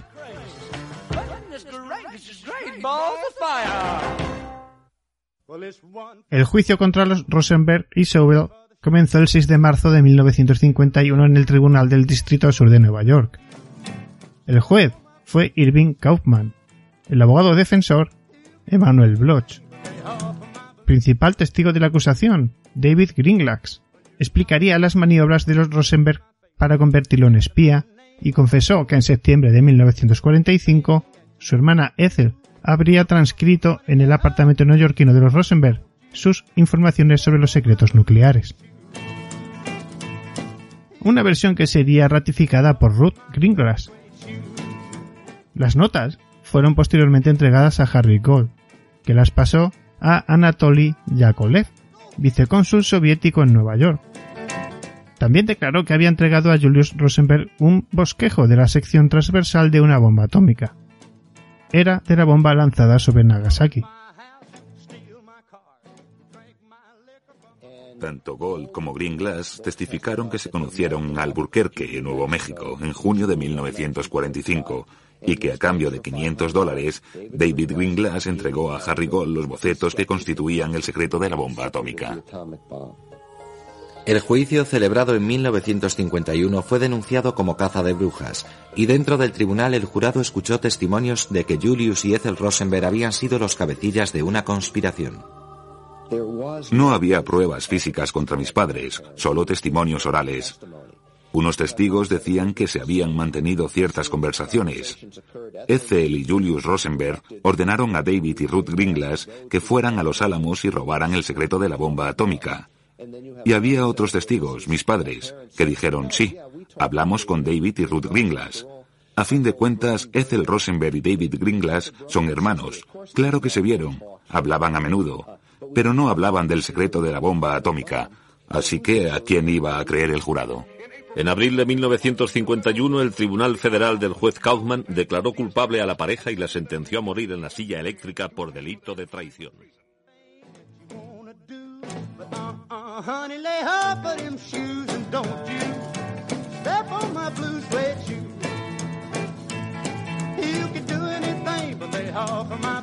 Las notas supuestamente escritas por Ethel, pieza clave para su condena, contenían información de escaso valor para el proyecto de la bomba atómica soviética.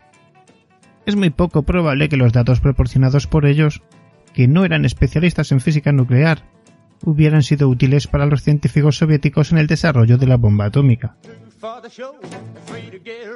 Años más tarde se supo que la mayoría de los físicos que accedieron a dichos planos entregados por Julius Rosenberg los encontraron simples y llenos de errores. En realidad, los datos más valiosos se los habría proporcionado Klaus Fuchs. Sin las informaciones obtenidas por la red de espionaje, los científicos soviéticos hubieran construido igual la bomba atómica, pero probablemente habrían tardado más años. Contar con los secretos estadounidenses les permitiría descartar vías de investigación y acelerar la construcción.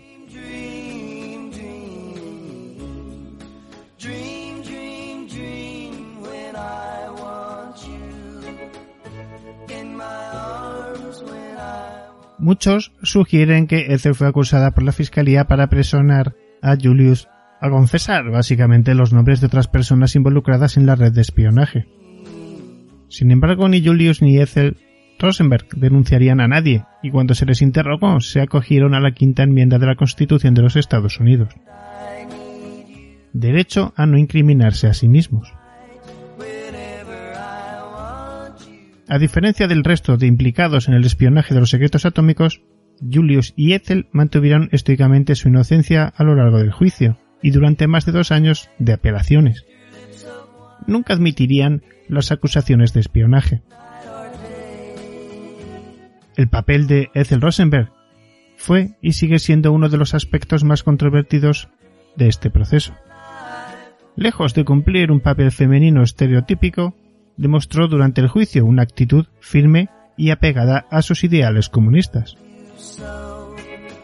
Nunca solicitaría clemencia ni antepuso a sus dos hijos pequeños para conseguirla. Su impavidez y arrogancia pudo haber dispuesto al jurado de once hombres y una mujer en su contra. Investigaciones contemporáneas tanto en los Estados Unidos como en Rusia, indican que aunque Julius Rosenberg fue un personaje importante en la cadena de espionaje ruso en Estados Unidos, el papel de Ethel fue menor, sino intrascendente. En el mismo sentido, su hermano David, a finales de los años 90, en una entrevista admitiría que no recordaba al transcriptor de las célebres notas.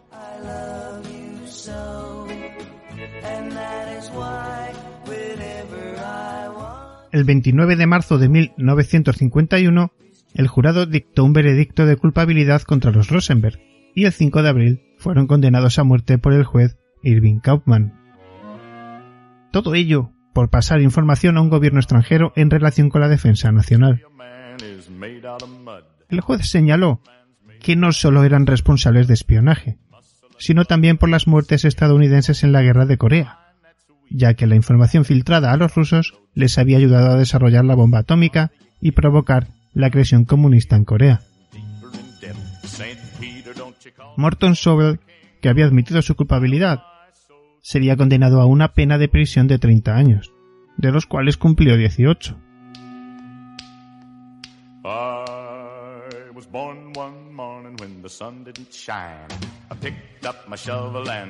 El proceso del matrimonio Rosenberg supuso un escándalo mundial, al considerar amplios sectores de la opinión pública que no existieron pruebas suficientes de que los Rosenberg hubieran facilitado secretos atómicos a la Unión Soviética. La dura condena se explica por la tensión de la Guerra Fría que mantenían el mundo comunista y el capitalista. Todo ello avivada amigos por la prueba atómica rusa. La llegada al poder de Mao Zedong en el mismo año de 1949 y el inicio de la Guerra de Corea en junio de 1950. Con esta atmósfera, imaginaos, ¿no? Una atmósfera cargada de amenazas. Todo ello pesaría sobre la opinión pública estadounidense, evidentemente. Además, una opinión que, que no podía ser de otra manera. Recordar aquellos titulares, los que hayáis visto algún documental, que la opinión pública estadounidense deseaba una política enérgica contra el bloque soviético y los comunistas. Aquella mm, cantidad de publicidad de la que un día hablaremos, eh, que el ataque, todo era malo, lo ruso era malo. Bueno, algo que, bueno, se ha vivido hasta no hace muchos años del siglo XX, ¿no? El caso Rosenberg ayudó a impulsar la actuación del Comité de Actividades Antiamericanas del senador Joseph McCarthy. En estos momentos ya estaban haciendo la caza de brujas que alcanzaría su clímax en los años sucesivos.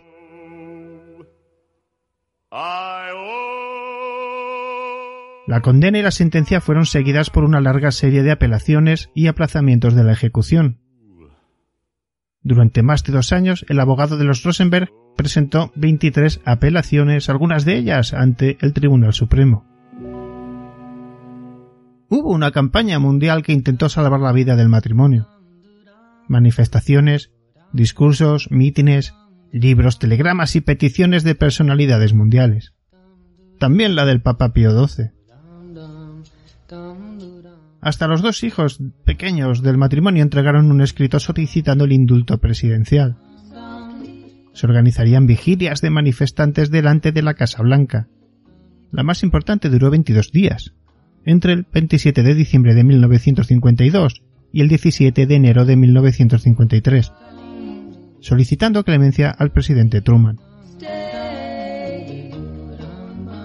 En junio, los manifestantes volvieron a Washington para demandarla al nuevo presidente, Dwight Eisenhower, que ya se había declarado en contra el 11 de febrero. Horas antes de la ejecución, el máximo mandatario confirmaría la negativa a conceder el indulto.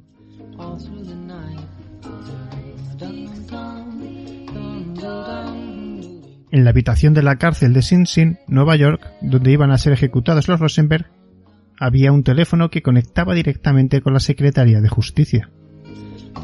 Una llamada de cualquiera de ellos anunciando que estaban dispuestos a confesar cuanto sabían podría haber aplazado la ejecución y quizás salvarles la vida.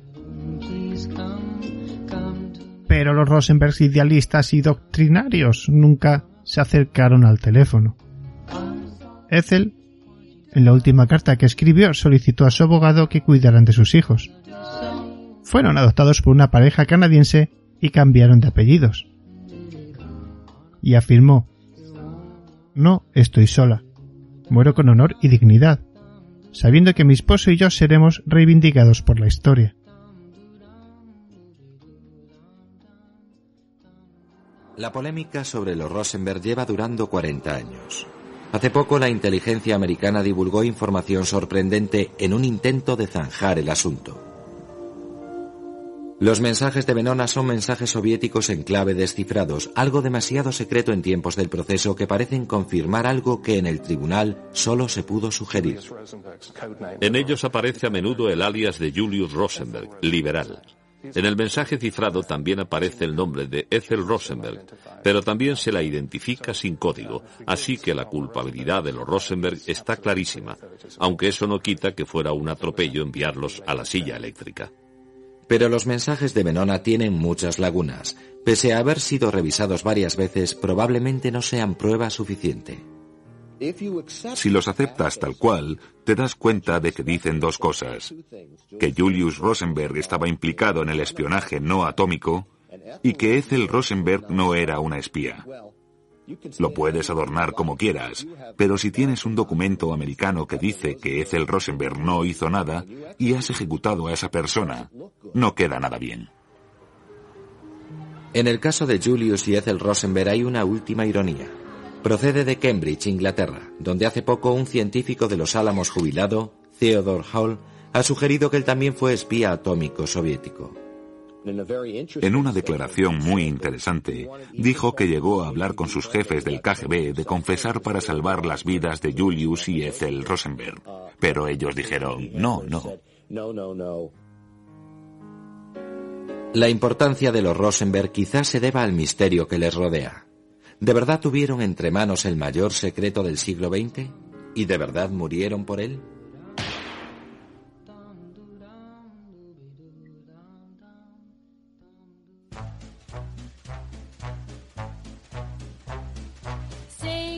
A las 20 horas 06 hora estadounidense del 19 de junio de 1953, Julius Rosenberg fue ejecutado.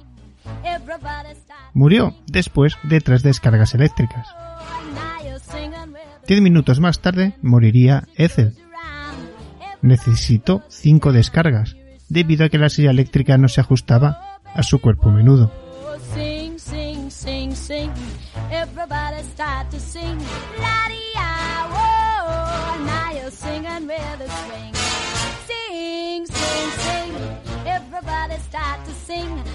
Y con este repaso a estas grandes traiciones o grandes traidores, llegamos a, a una traición, a una muy conocida, ¿no? Por, por el mundo estadounidense.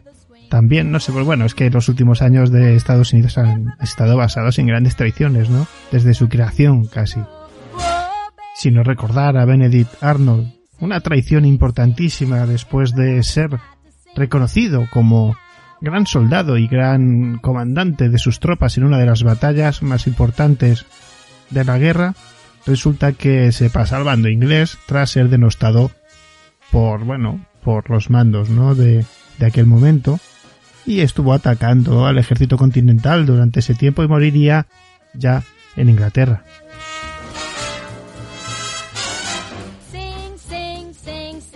Y de estos grandes traidores de la historia, os decía Estados Unidos, tenemos Fijaos, el 3 de abril de 1882. La extraña muerte de Jesse James.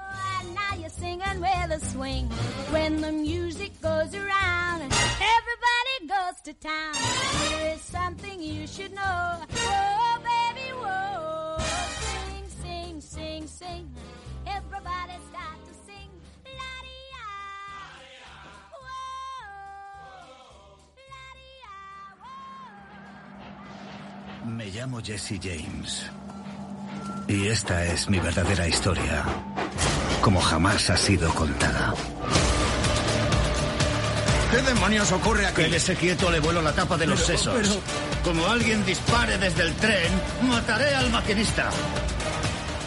No somos ladrones, somos salteadores. ¿Y ahora por qué no me da esa arma? Jesse James fue el rebelde que nunca se rindió. No era más que un chico sureño que se vio inmerso en una guerra, forzado a responder ante la violencia con violencia. Más adelante luché por mi propia causa golpeando a mis enemigos donde más les dolía. Se llevaban todo lo que no estuviera clavado al suelo, y así durante años. Escapé de los mejores detectives de la nación para acabar siendo traicionado por uno de los míos. Jesse debió de oír el chasquido, pero no se giró. Señora, era un héroe para algunos y un villano para otros, pero recordado por todos. Incluso hoy en día hay gente que le pone de nombre a sus hijos Jesse James.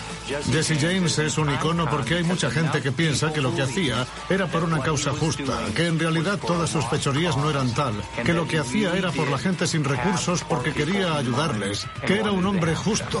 Que Dios bendiga a América.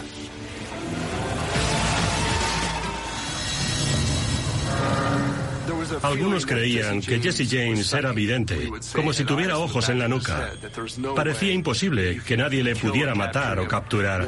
Ya no solo uno contra uno, ni siquiera un grupo entero fue capaz nunca de hacerlo. Y el mito sobre su persona fue creciendo, que era el más fuerte, el más listo y estaba siempre alerta. También se decía que no dormía, que sufría de insomnio y que aunque pareciera que estaba durmiendo, él te estaba observando. Y si se te ocurría acercarte, te estaba esperando con un revólver en la mano.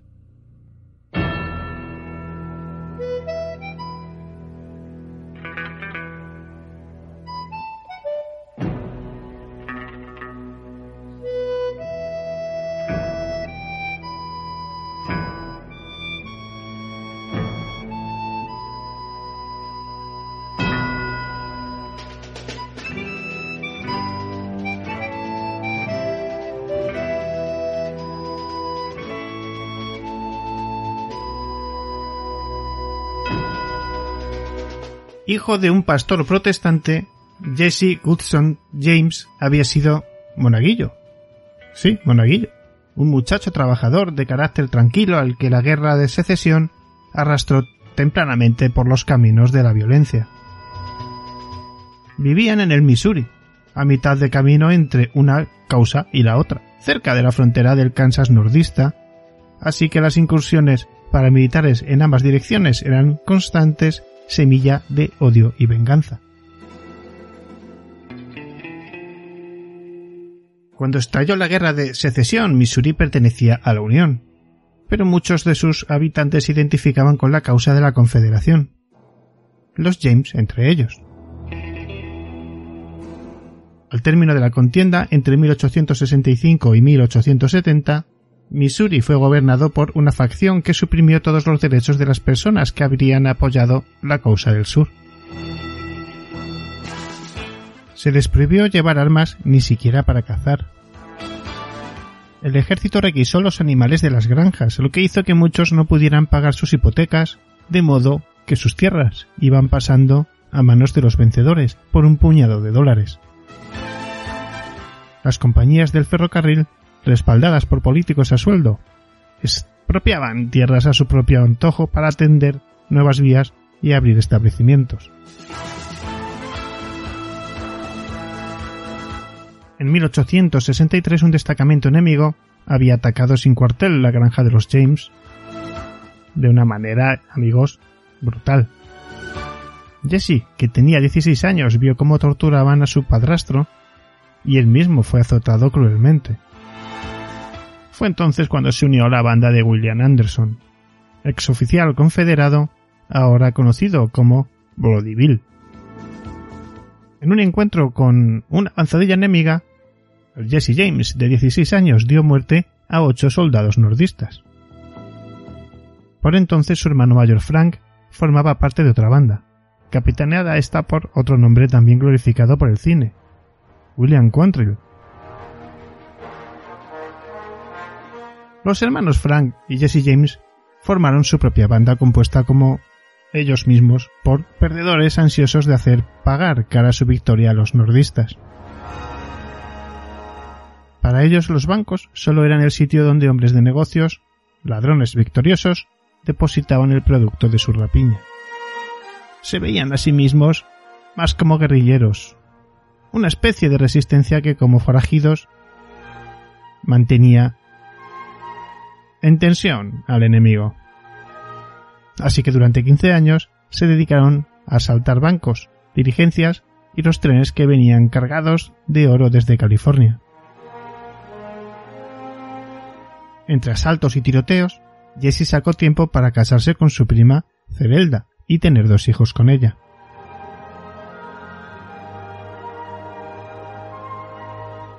Pronto empezaron a ser vistos por sus paisanos como héroes populares, rebeldes contra los opresores del norte. Entregaban bolsas de dinero a viudas desamparadas y pobres granjeros para redimir sus hipotecas, o eso se contaba.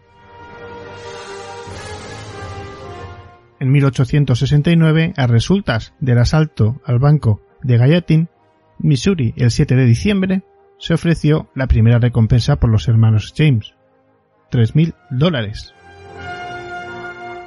Jesse había matado al cajero, al parecer, sin que éste hubiera opuesto resistencia. En 1870, una reforma en la Constitución del Estado de Missouri restituyó sus derechos a los ciudadanos que habían apoyado al sur. Pero no hubo amnistía para los guerrilleros o forajidos, según el punto de vista. Los hombres de la agencia de detectives Pickerton, contratada por el gobierno, o quizás por los Robert Barons, propietarios de los ferrocarriles y los bancos, acosaban a los hermanos. En una ocasión atacaron la casa donde habían nacido, le prendieron fuego creyendo que estaban dentro, y arrojaron por la ventana un artefacto explosivo que mató a un hermano de nueve años llamado Archie, y arrancó un brazo a la madre. A partir de ahí la ferocidad de los James se hizo ya legendaria.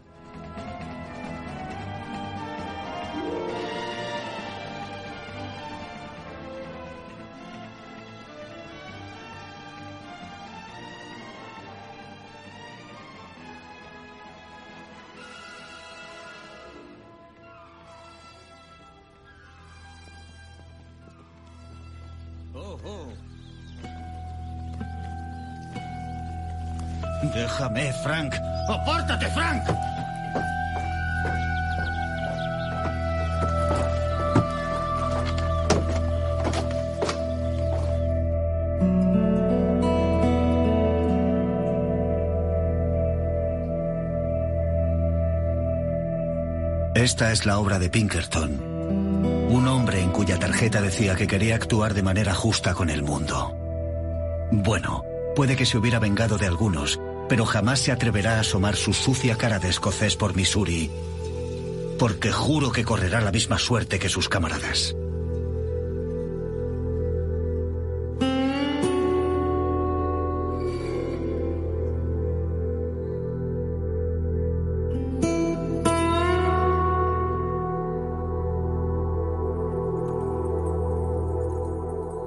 Los hombres de Pinkerton hubieran hecho eso parecía un acto increíblemente despiadado, porque atacaron a su madre y a su familia, aunque él no estuviera allí. A él le pareció que eso justificaba cualquier cosa que hiciera después. Que hubieran hecho eso implicaba que él podía ser capaz de cualquier cosa a partir de entonces.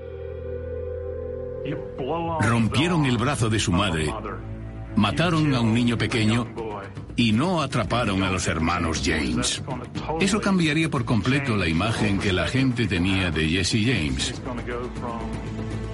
Pasó de ser un violento saqueador y asesino a una víctima. Y para Jesse y Frank James también cambiaría su mentalidad. Ahora irían en busca de venganza. Según mis cálculos, ese ha sido mi primer baño caliente en seis semanas. Y según los míos, él es la única persona que reconocería que no se ha bañado en seis semanas. Hay una historia famosa sobre Jesse James y una viuda. Jesse y Frank estaban huyendo, obviamente, y se pararon en una cabaña en la que vivía una viuda pobre. Saltaba a la vista que era muy pobre, pero aún así les invitó a entrar. Chicos, ¿necesitáis alguna cosa más? No, señora. No, señora. Ha sido muy amable. Nos gustaría que hubiera alguna forma de devolverle el favor. Por favor, no ha sido nada. A la mañana siguiente les sirvió el desayuno y uno de ellos se dio cuenta de que estaba llorando.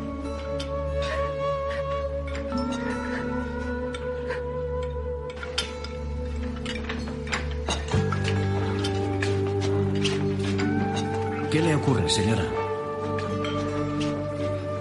Hoy es mi último día aquí. El banco me va a desahuciar. ¿Cuánto les debe?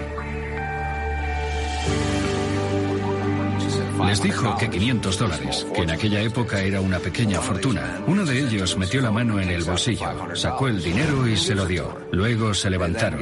Ella se quedó estupefacta y se marcharon. Por supuesto, necesitaré un recibo.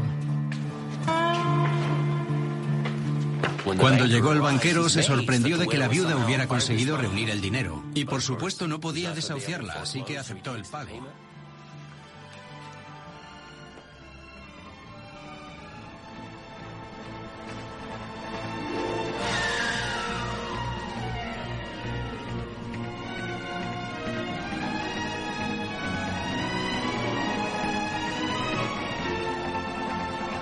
Es entonces cuando se le unen los cuatro hermanos Junger, que no les iban a la zaga en intenciones ni en disposición a hacer uso de su excelente puntería. La banda tenía muchas simpatías en su tierra natal y alrededores. Una vez, tras un asalto al cajero de la feria del Estado, llevándose todo el dinero, un joven periodista les calificó de héroes en un periódico de Kansas. El periodista recibió una visita de agradecimiento y dos presentes. Uno, un reloj de oro. Otro, díganos alguien a quien quiera haber muerto y nosotros nos ocupamos. Evidentemente el periodista rechazaría esta última oferta y solo aceptó el reloj cuando le aseguraron que no era robado.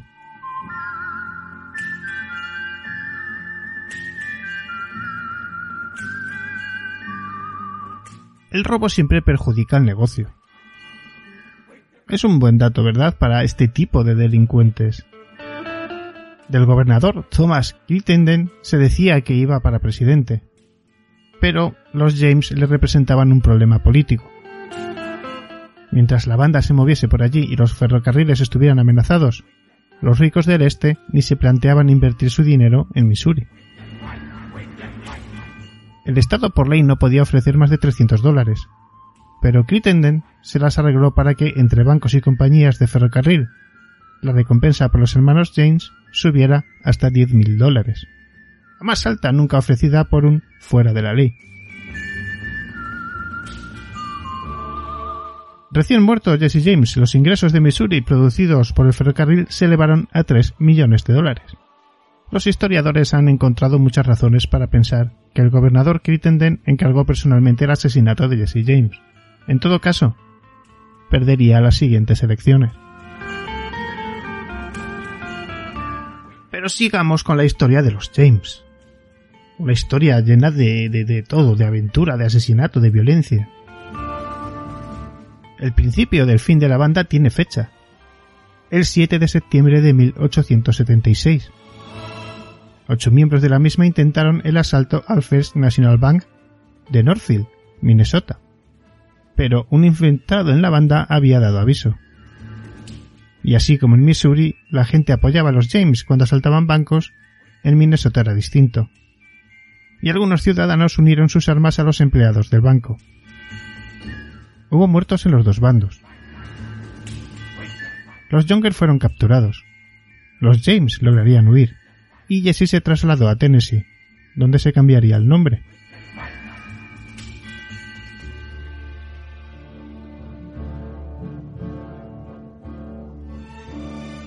Jesse James terminó instalándose en la ciudad de San Joseph, Missouri, desde donde, otra vez con su hermano, vuelve a asaltar trenes y bancos. Ahora ya no los de su propio estado, sino los de Kentucky. Alguno de los bandidos que expresó su intención de abandonar la banda fue invitado por Jesse a dar un paseo. Un paseo, amigos, sin retorno. Pero Frank y otros miembros de la banda soñaban ya con una vida tranquila. Entonces llega nueva gente a la banda, los hermanos Ford. Uno de estos se llama Robert Ford. El 3 de abril de 1882, en su propia casa por la espalda sin testigos, mientras recolocaba un cuadro en la pared, asesinaría a Jesse James, que tenía 34 años. Todo ello para cobrar la recompensa de 10.000 dólares y el perdón por sus propios delitos. Dato importante amigos, el cuadro representaba la muerte del general Stonewall Jackson en la guerra civil. El asesino salió a la calle gritando He matado a Jesse James. Pero como todo en la vida, amigos, Ford moriría diez años más tarde a resultas de un disparo de escopeta de alguien que también quería pasar a la historia como el hombre que mató al que mató a Jesse James.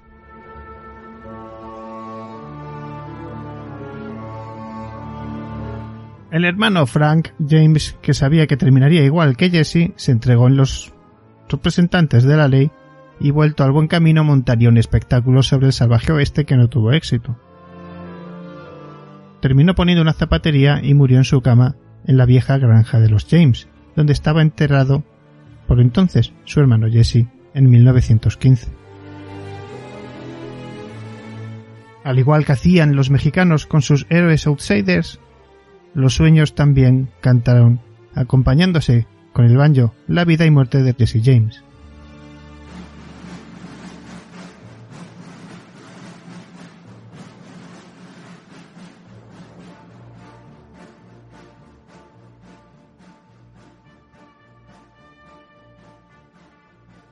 La gente siempre me puso etiquetas contradictorias.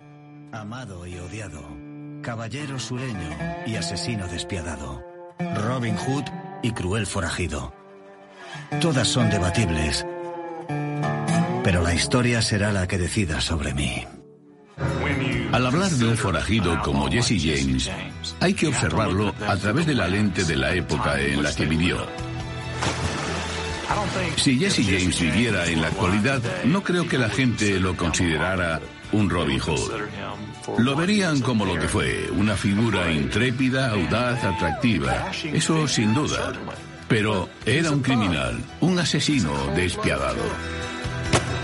La historia de Jesse James era un ejemplo perfecto de la herencia cultural del país. Era un forajido, considerado enemigo del pueblo, y aún así, incluso mientras seguía vivo, se escribían tebeos sobre él. Era como un héroe de su época. La gente estaba ansiosa por ver qué más iba a pasar. No, ¿a dónde vais? Volved. Dicen que Jesse James es el segundo nombre más reconocible del mundo hoy en día por detrás de Mickey Mouse. Ha inspirado películas, libros, obras musicales, de todo.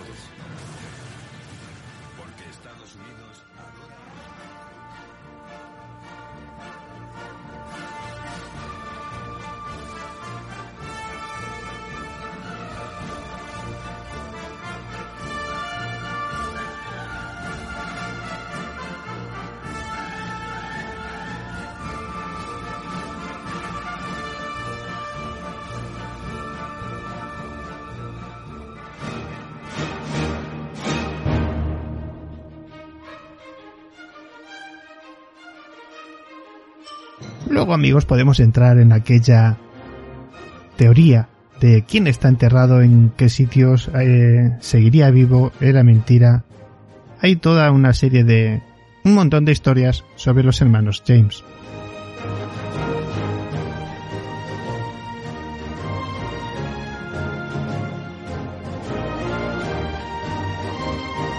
Y hasta aquí un poquito amigos la historia de unos cuantos traidores a lo largo de la historia, traidores que os vais a encontrar en todas las facetas de la vida. Y que nadie se confunda, que no son aquellos que lo parecen ser. A veces, o muchas veces, son los de arriba, los primeros que te traicionan. Y luego, pues vienen bueno, los, los que no tienen nada que hacer, o no pintan nada, o tienen unas vidas muy tristes, y hablan de todo el mundo, critican a todos. En fin, bueno, he conocido estos últimos tiempos, estos últimos años a cada personaje que sin conocerte ya se permitía el lujo de opinar sobre ti. Y, y bueno, es que he conocido casi de todo amigos que a lo largo de la vida me imagino que vosotros igual, ¿no? Grandes, grandes traidores de la historia que cambiaron la historia, que cambiaron la forma de, de vivir en la época en la que estuvieron entre nosotros.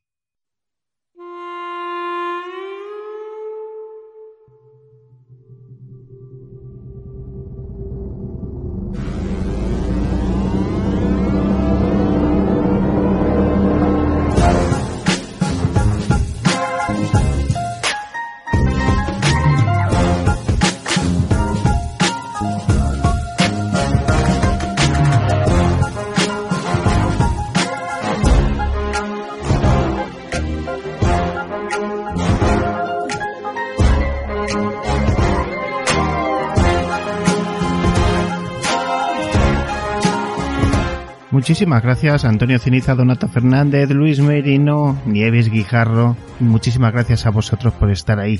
Vamos terminando programa. Hemos tenido un poquito, yo creo que de todo, ¿no? Un poquito de universo, un poquito de leyendas, un poquito de análisis fotográfico, traiciones, puñaladas traperas, algún lloriqueo que otro. En definitiva, lo que viene siendo la sociedad a día de hoy, ¿no?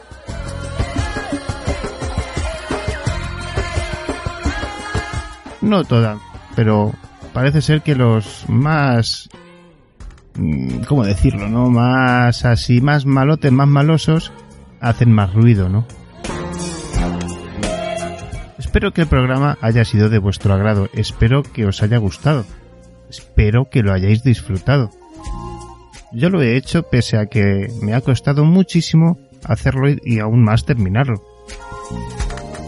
creo que vamos a empezar a sacar los programas ya directamente los lunes y así aprovechar el fin de semana para poder trabajar en ellos ya que en algún momento tendré que encontrar otro trabajo y probablemente este no me deje una disparidad de horarios como la que tenía antes que podía hacerlo a las 6 de la mañana como a las 3 de la madrugada o vete tú a saber cuándo porque estaba 24 horas al día operativo trabajando. Entonces, eh, ¿qué deciros, mis queridos amigos? Que han sido dos horitas y un poco de muy buen rollo, al fin y al cabo, ¿no?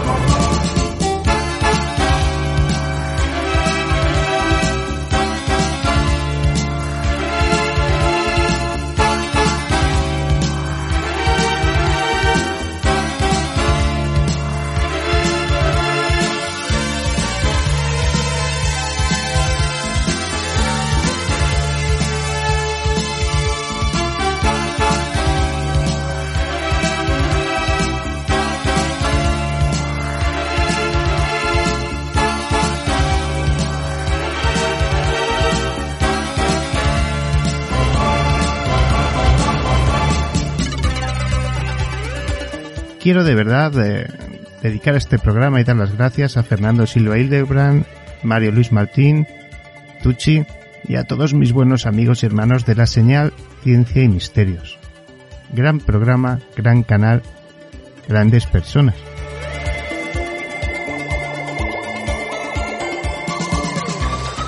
Y quiero dar las gracias a vosotros porque estáis ahí todas las semanas conmigo, dando guerra y por lo menos pasando un buen rato estas dos horas. Gracias por estar ahí. Gracias por estar a ese otro lado.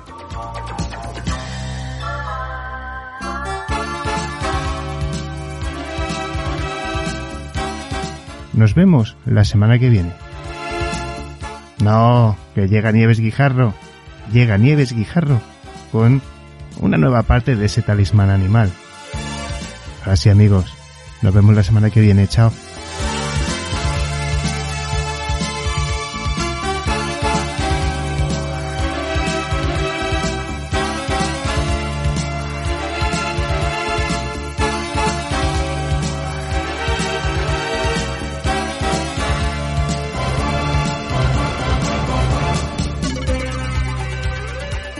¿Tienes alguna experiencia que no te atreves a contar?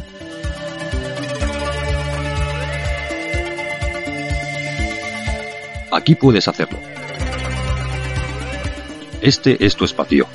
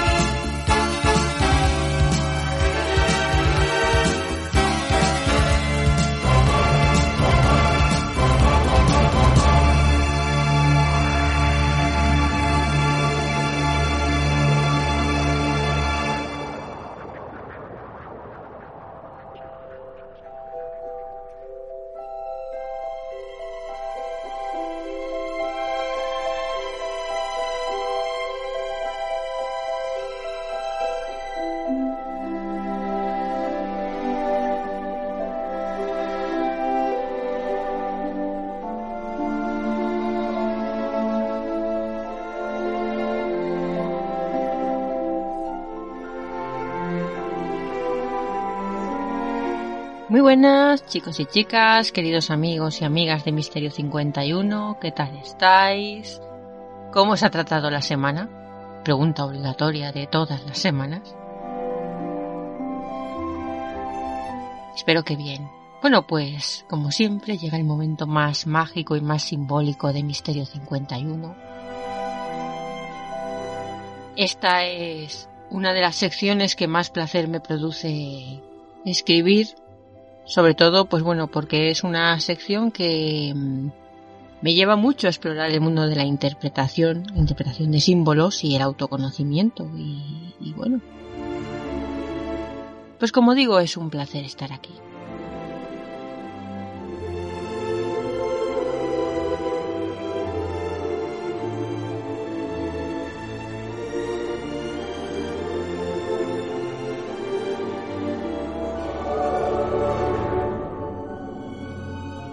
Así que si os parece, pues bueno, pues empezamos hoy con uno de los tótems salados más importantes del mundo, reconocido en muchas culturas ancestrales, como es el águila. ¿Cuáles son las principales características del águila a la hora de su funcionamiento espiritual? Bueno, el águila es, es poderosa, es evidentemente rapaz, porque es una ave rapaz, es un gran vigilante y solitaria. Conocida por el nombre científico de Hieratus spilogaster, este es complicadete. El águila no solo es una de las más poderosas aves rapaces, sino que además es uno de los tótems y símbolos, lo he dicho al inicio, más representativos de nuestro planeta. Existen además más de 60 especies distintas que sobre todo se encuentran en las zonas de Europa y Asia, mientras que son bastante menos las que se hallan en otras partes del mundo, como por ejemplo en el continente americano o en el australiano, que también hay, pero son menos especies. El águila es mm, un animal con un amplio espectro alimenticio que además mm, apenas está amenazado por depredadores. La dieta más amplia la presentan las llamadas especies de águilas calzadas, que son capaces de alimentarse tanto de pequeños mamíferos, ratoncillos, incluso ratas, como de anfibios y también, cosa curiosa, de otras aves más pequeñas. Lo que está claro es que nos encontramos sin duda alguna ante un animal mágico, que es símbolo de poder para tribus mayas y aztecas, y por supuesto, un animal imperial, representación del nacionalismo en Roma y emblema del emperador Carlos I de España. El águila de la Guardia Imperial francesa es también muy representativa y también conocemos el águila imperial marina, por supuesto, de Napoleón Bonaparte. Su condición de animal sagrado, me reitero por tanto, es histórica y como animal de profundas conexiones con el sol, es una criatura vigorosa y también un símbolo de fuerza.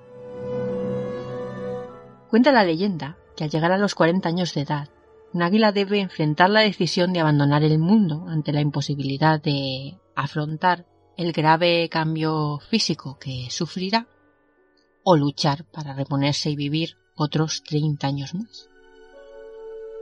Este es un tótem, por tanto, ligado a la superación, a la vitalidad, a la libertad y a la claridad de ideas. Su proximidad con el sol además le otorga una condición divina. Las plumas de águila eran consideradas, en algunos sitios también lo son todavía, ¿eh? un regalo muy preciado entre los nativos, sobre todo entre los nativos de tribus americanas. Este tipo de plumas pueden considerarse, pues, igual que el poderoso animal del que proceden objetos de alto valor espiritual, que favorecen nuestra conexión profunda con el cosmos. Por tanto, ya sabemos que si nos encontramos una pluma de águila es todo un privilegio. Por cierto, yo por los bellos montes de mi tierra me he encontrado unas cuantas.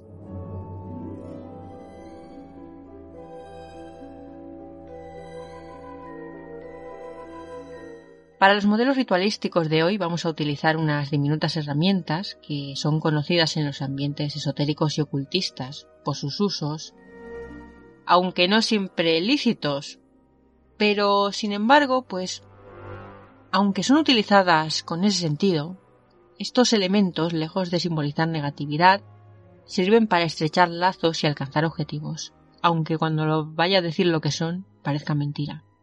Se trata de la magueya, o magia con alfileres y agujas.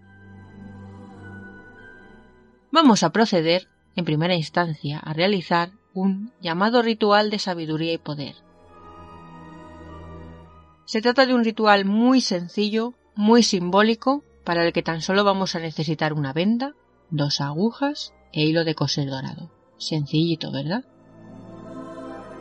Recordemos que el águila es un animal solar y por ende posee unas amplias capacidades espirituales. Debemos trabajar con sus plumas en lugares iluminados. Incluso es preferible que incida sobre las plumas mientras trabajamos la luz solar. Para este ritual nos vamos a colocar en un lugar de la casa donde la luz del sol incida, como digo, de forma más directa, ¿de acuerdo? Tener esto muy presente.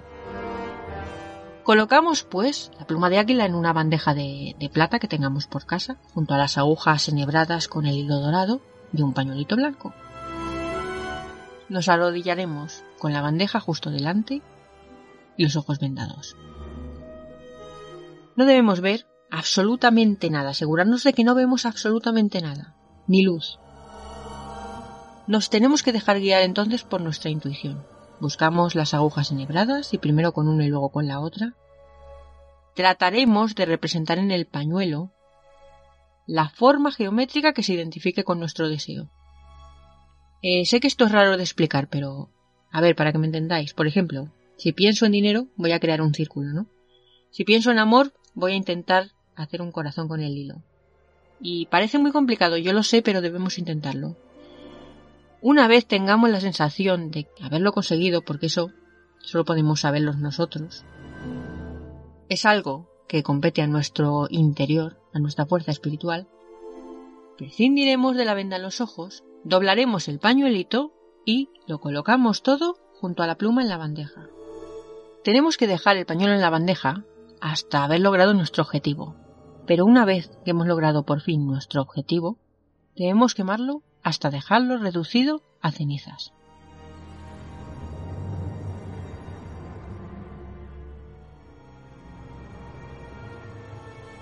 Vamos con otro ritual, en este caso para la visión espiritual. Mm, la llamada visión espiritual es un arma muy, muy, muy, muy, muy poderosa para el ser humano, puesto que le permite trascender más allá de los parámetros de lo que puramente conocemos. Se trata de un don que es bastante difícil de conseguir, sobre todo de conseguir al completo. Lo podemos conseguir, pero conseguirlo al completo es ya un nivel máster pero que podemos alimentar mediante ciertas prácticas en apariencias sencillas, pero muy enriquecedoras. Al igual que en el caso anterior, vamos a escoger el lugar más iluminado de la casa. Tomamos pues la pluma con la mano izquierda y con la derecha procuramos clavar los alfileres en la pluma sin que se caigan. Parece complicado, pero no es tanto. Esto simboliza la conexión del alma con las llamadas fuerzas superiores.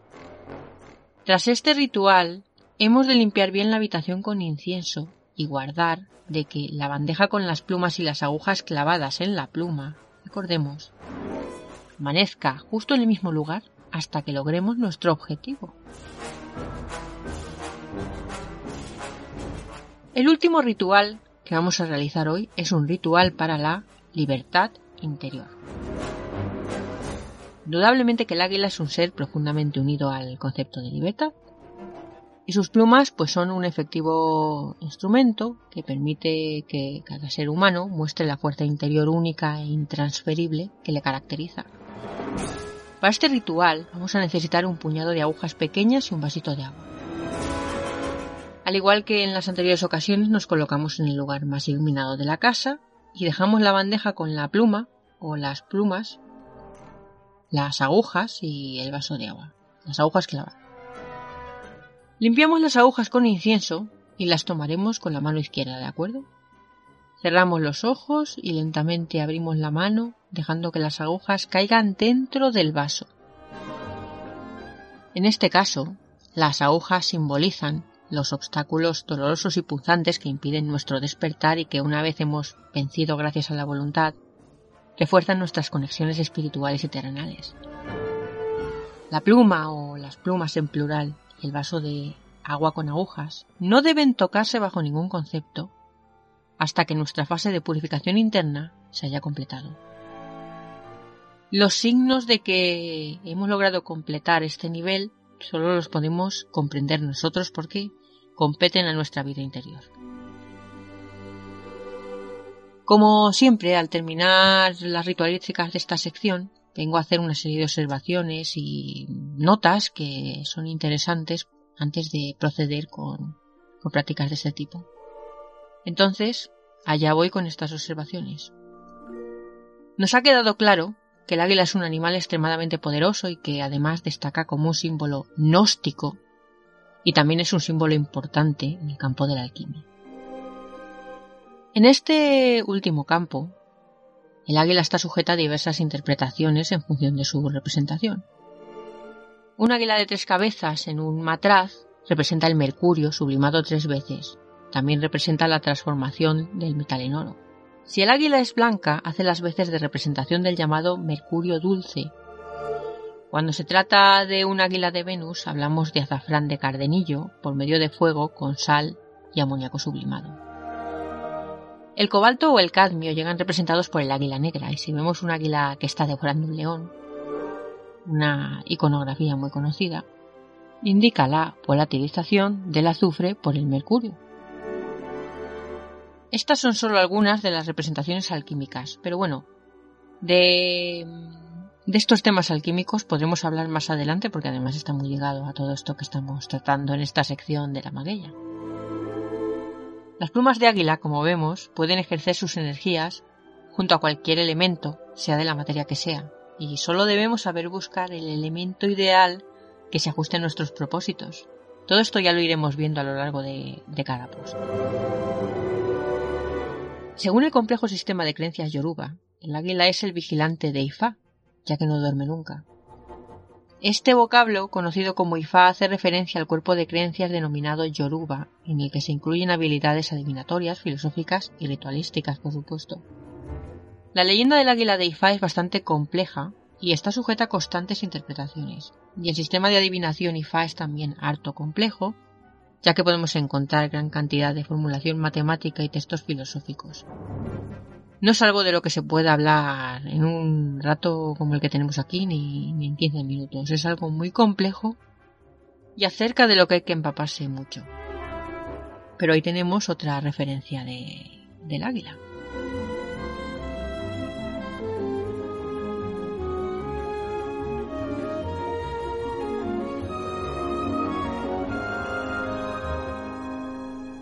El último apunte que voy a hacer hoy es el siguiente. El uso de alfileres o de agujas como método de inducción al despertar es algo que he meditado mucho antes de comenzar a grabar esta sección.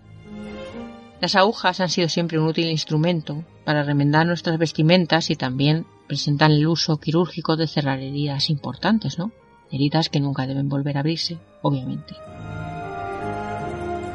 Los alfileres que tantos y tan hermosos diseños presentan, sirven más allá del mero fin estético para que podamos llevar anclado a nuestros a nuestros vestidos o a nuestras camisetas, lo que sea, a nuestro corazón, en definitiva cualquier tipo de símbolo, representación cuya fuerza necesitemos sentir constantemente. Por tanto, las agujas y los alfileres son elementos que simbolizan la renovación, las heridas selladas y el anclaje permanente de nuestro alma con determinados instrumentos que nos transmiten emoción. Pero antes de usarlos, hemos de cambiar la visión que tenemos debido a la superstición y bueno, a muchas películas que hemos visto, ¿no? Puesto que de lo contrario, pues vamos a trabajar con ellos desde la negatividad y podremos dar lugar a situaciones complejas e irreversibles. Pero cuidado, no porque estos elementos en sí sean ellos propiamente negativos, ¿no? sino porque los podemos impregnar nosotros de negatividad dadas nuestras creencias o, o nuestra fuerza de voluntad. Espero que no sea la primera ni la última vez que trabajemos con agujas, así lo intentaré, pues bueno, para quitarles un poco ese San Benito y, y para que veamos que se pueden conseguir cosas también con, con estos símbolos que a priori no parecen negativos. Espero que hayáis estado a gusto, espero que hayáis estado cómodos, espero que os haya gustado la sección de hoy con este tótem tan importante. No os preocupéis porque la semana que viene volveremos y será como siempre más y mejor. Os pido disculpas, pero bueno, tengo hoy la voz un poquito perjudicada. Espero que no se haya notado mucho. Y nada, por lo demás, pues yo como siempre os quiero lanzar una invitación para que busquéis otros contenidos culturales en la página de Facebook Caosfera, en Twitter como Caosfera B y en las redes Boker y Megue como Caosfera, entre paréntesis Nieves Guijarro.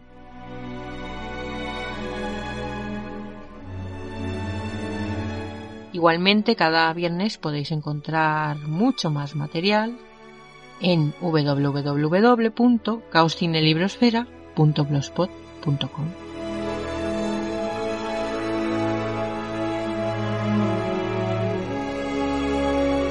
Así que allí nos podremos ver también con una nueva entrada cultural.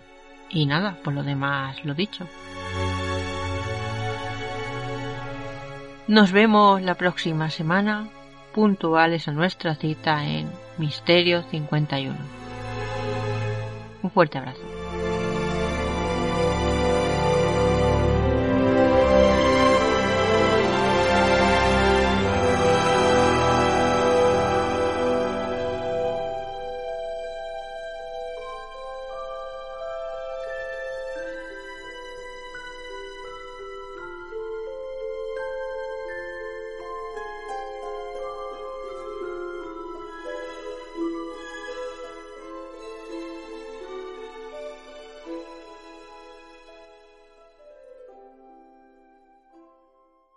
Estás escuchando Misterio 51, el mejor programa de misterio.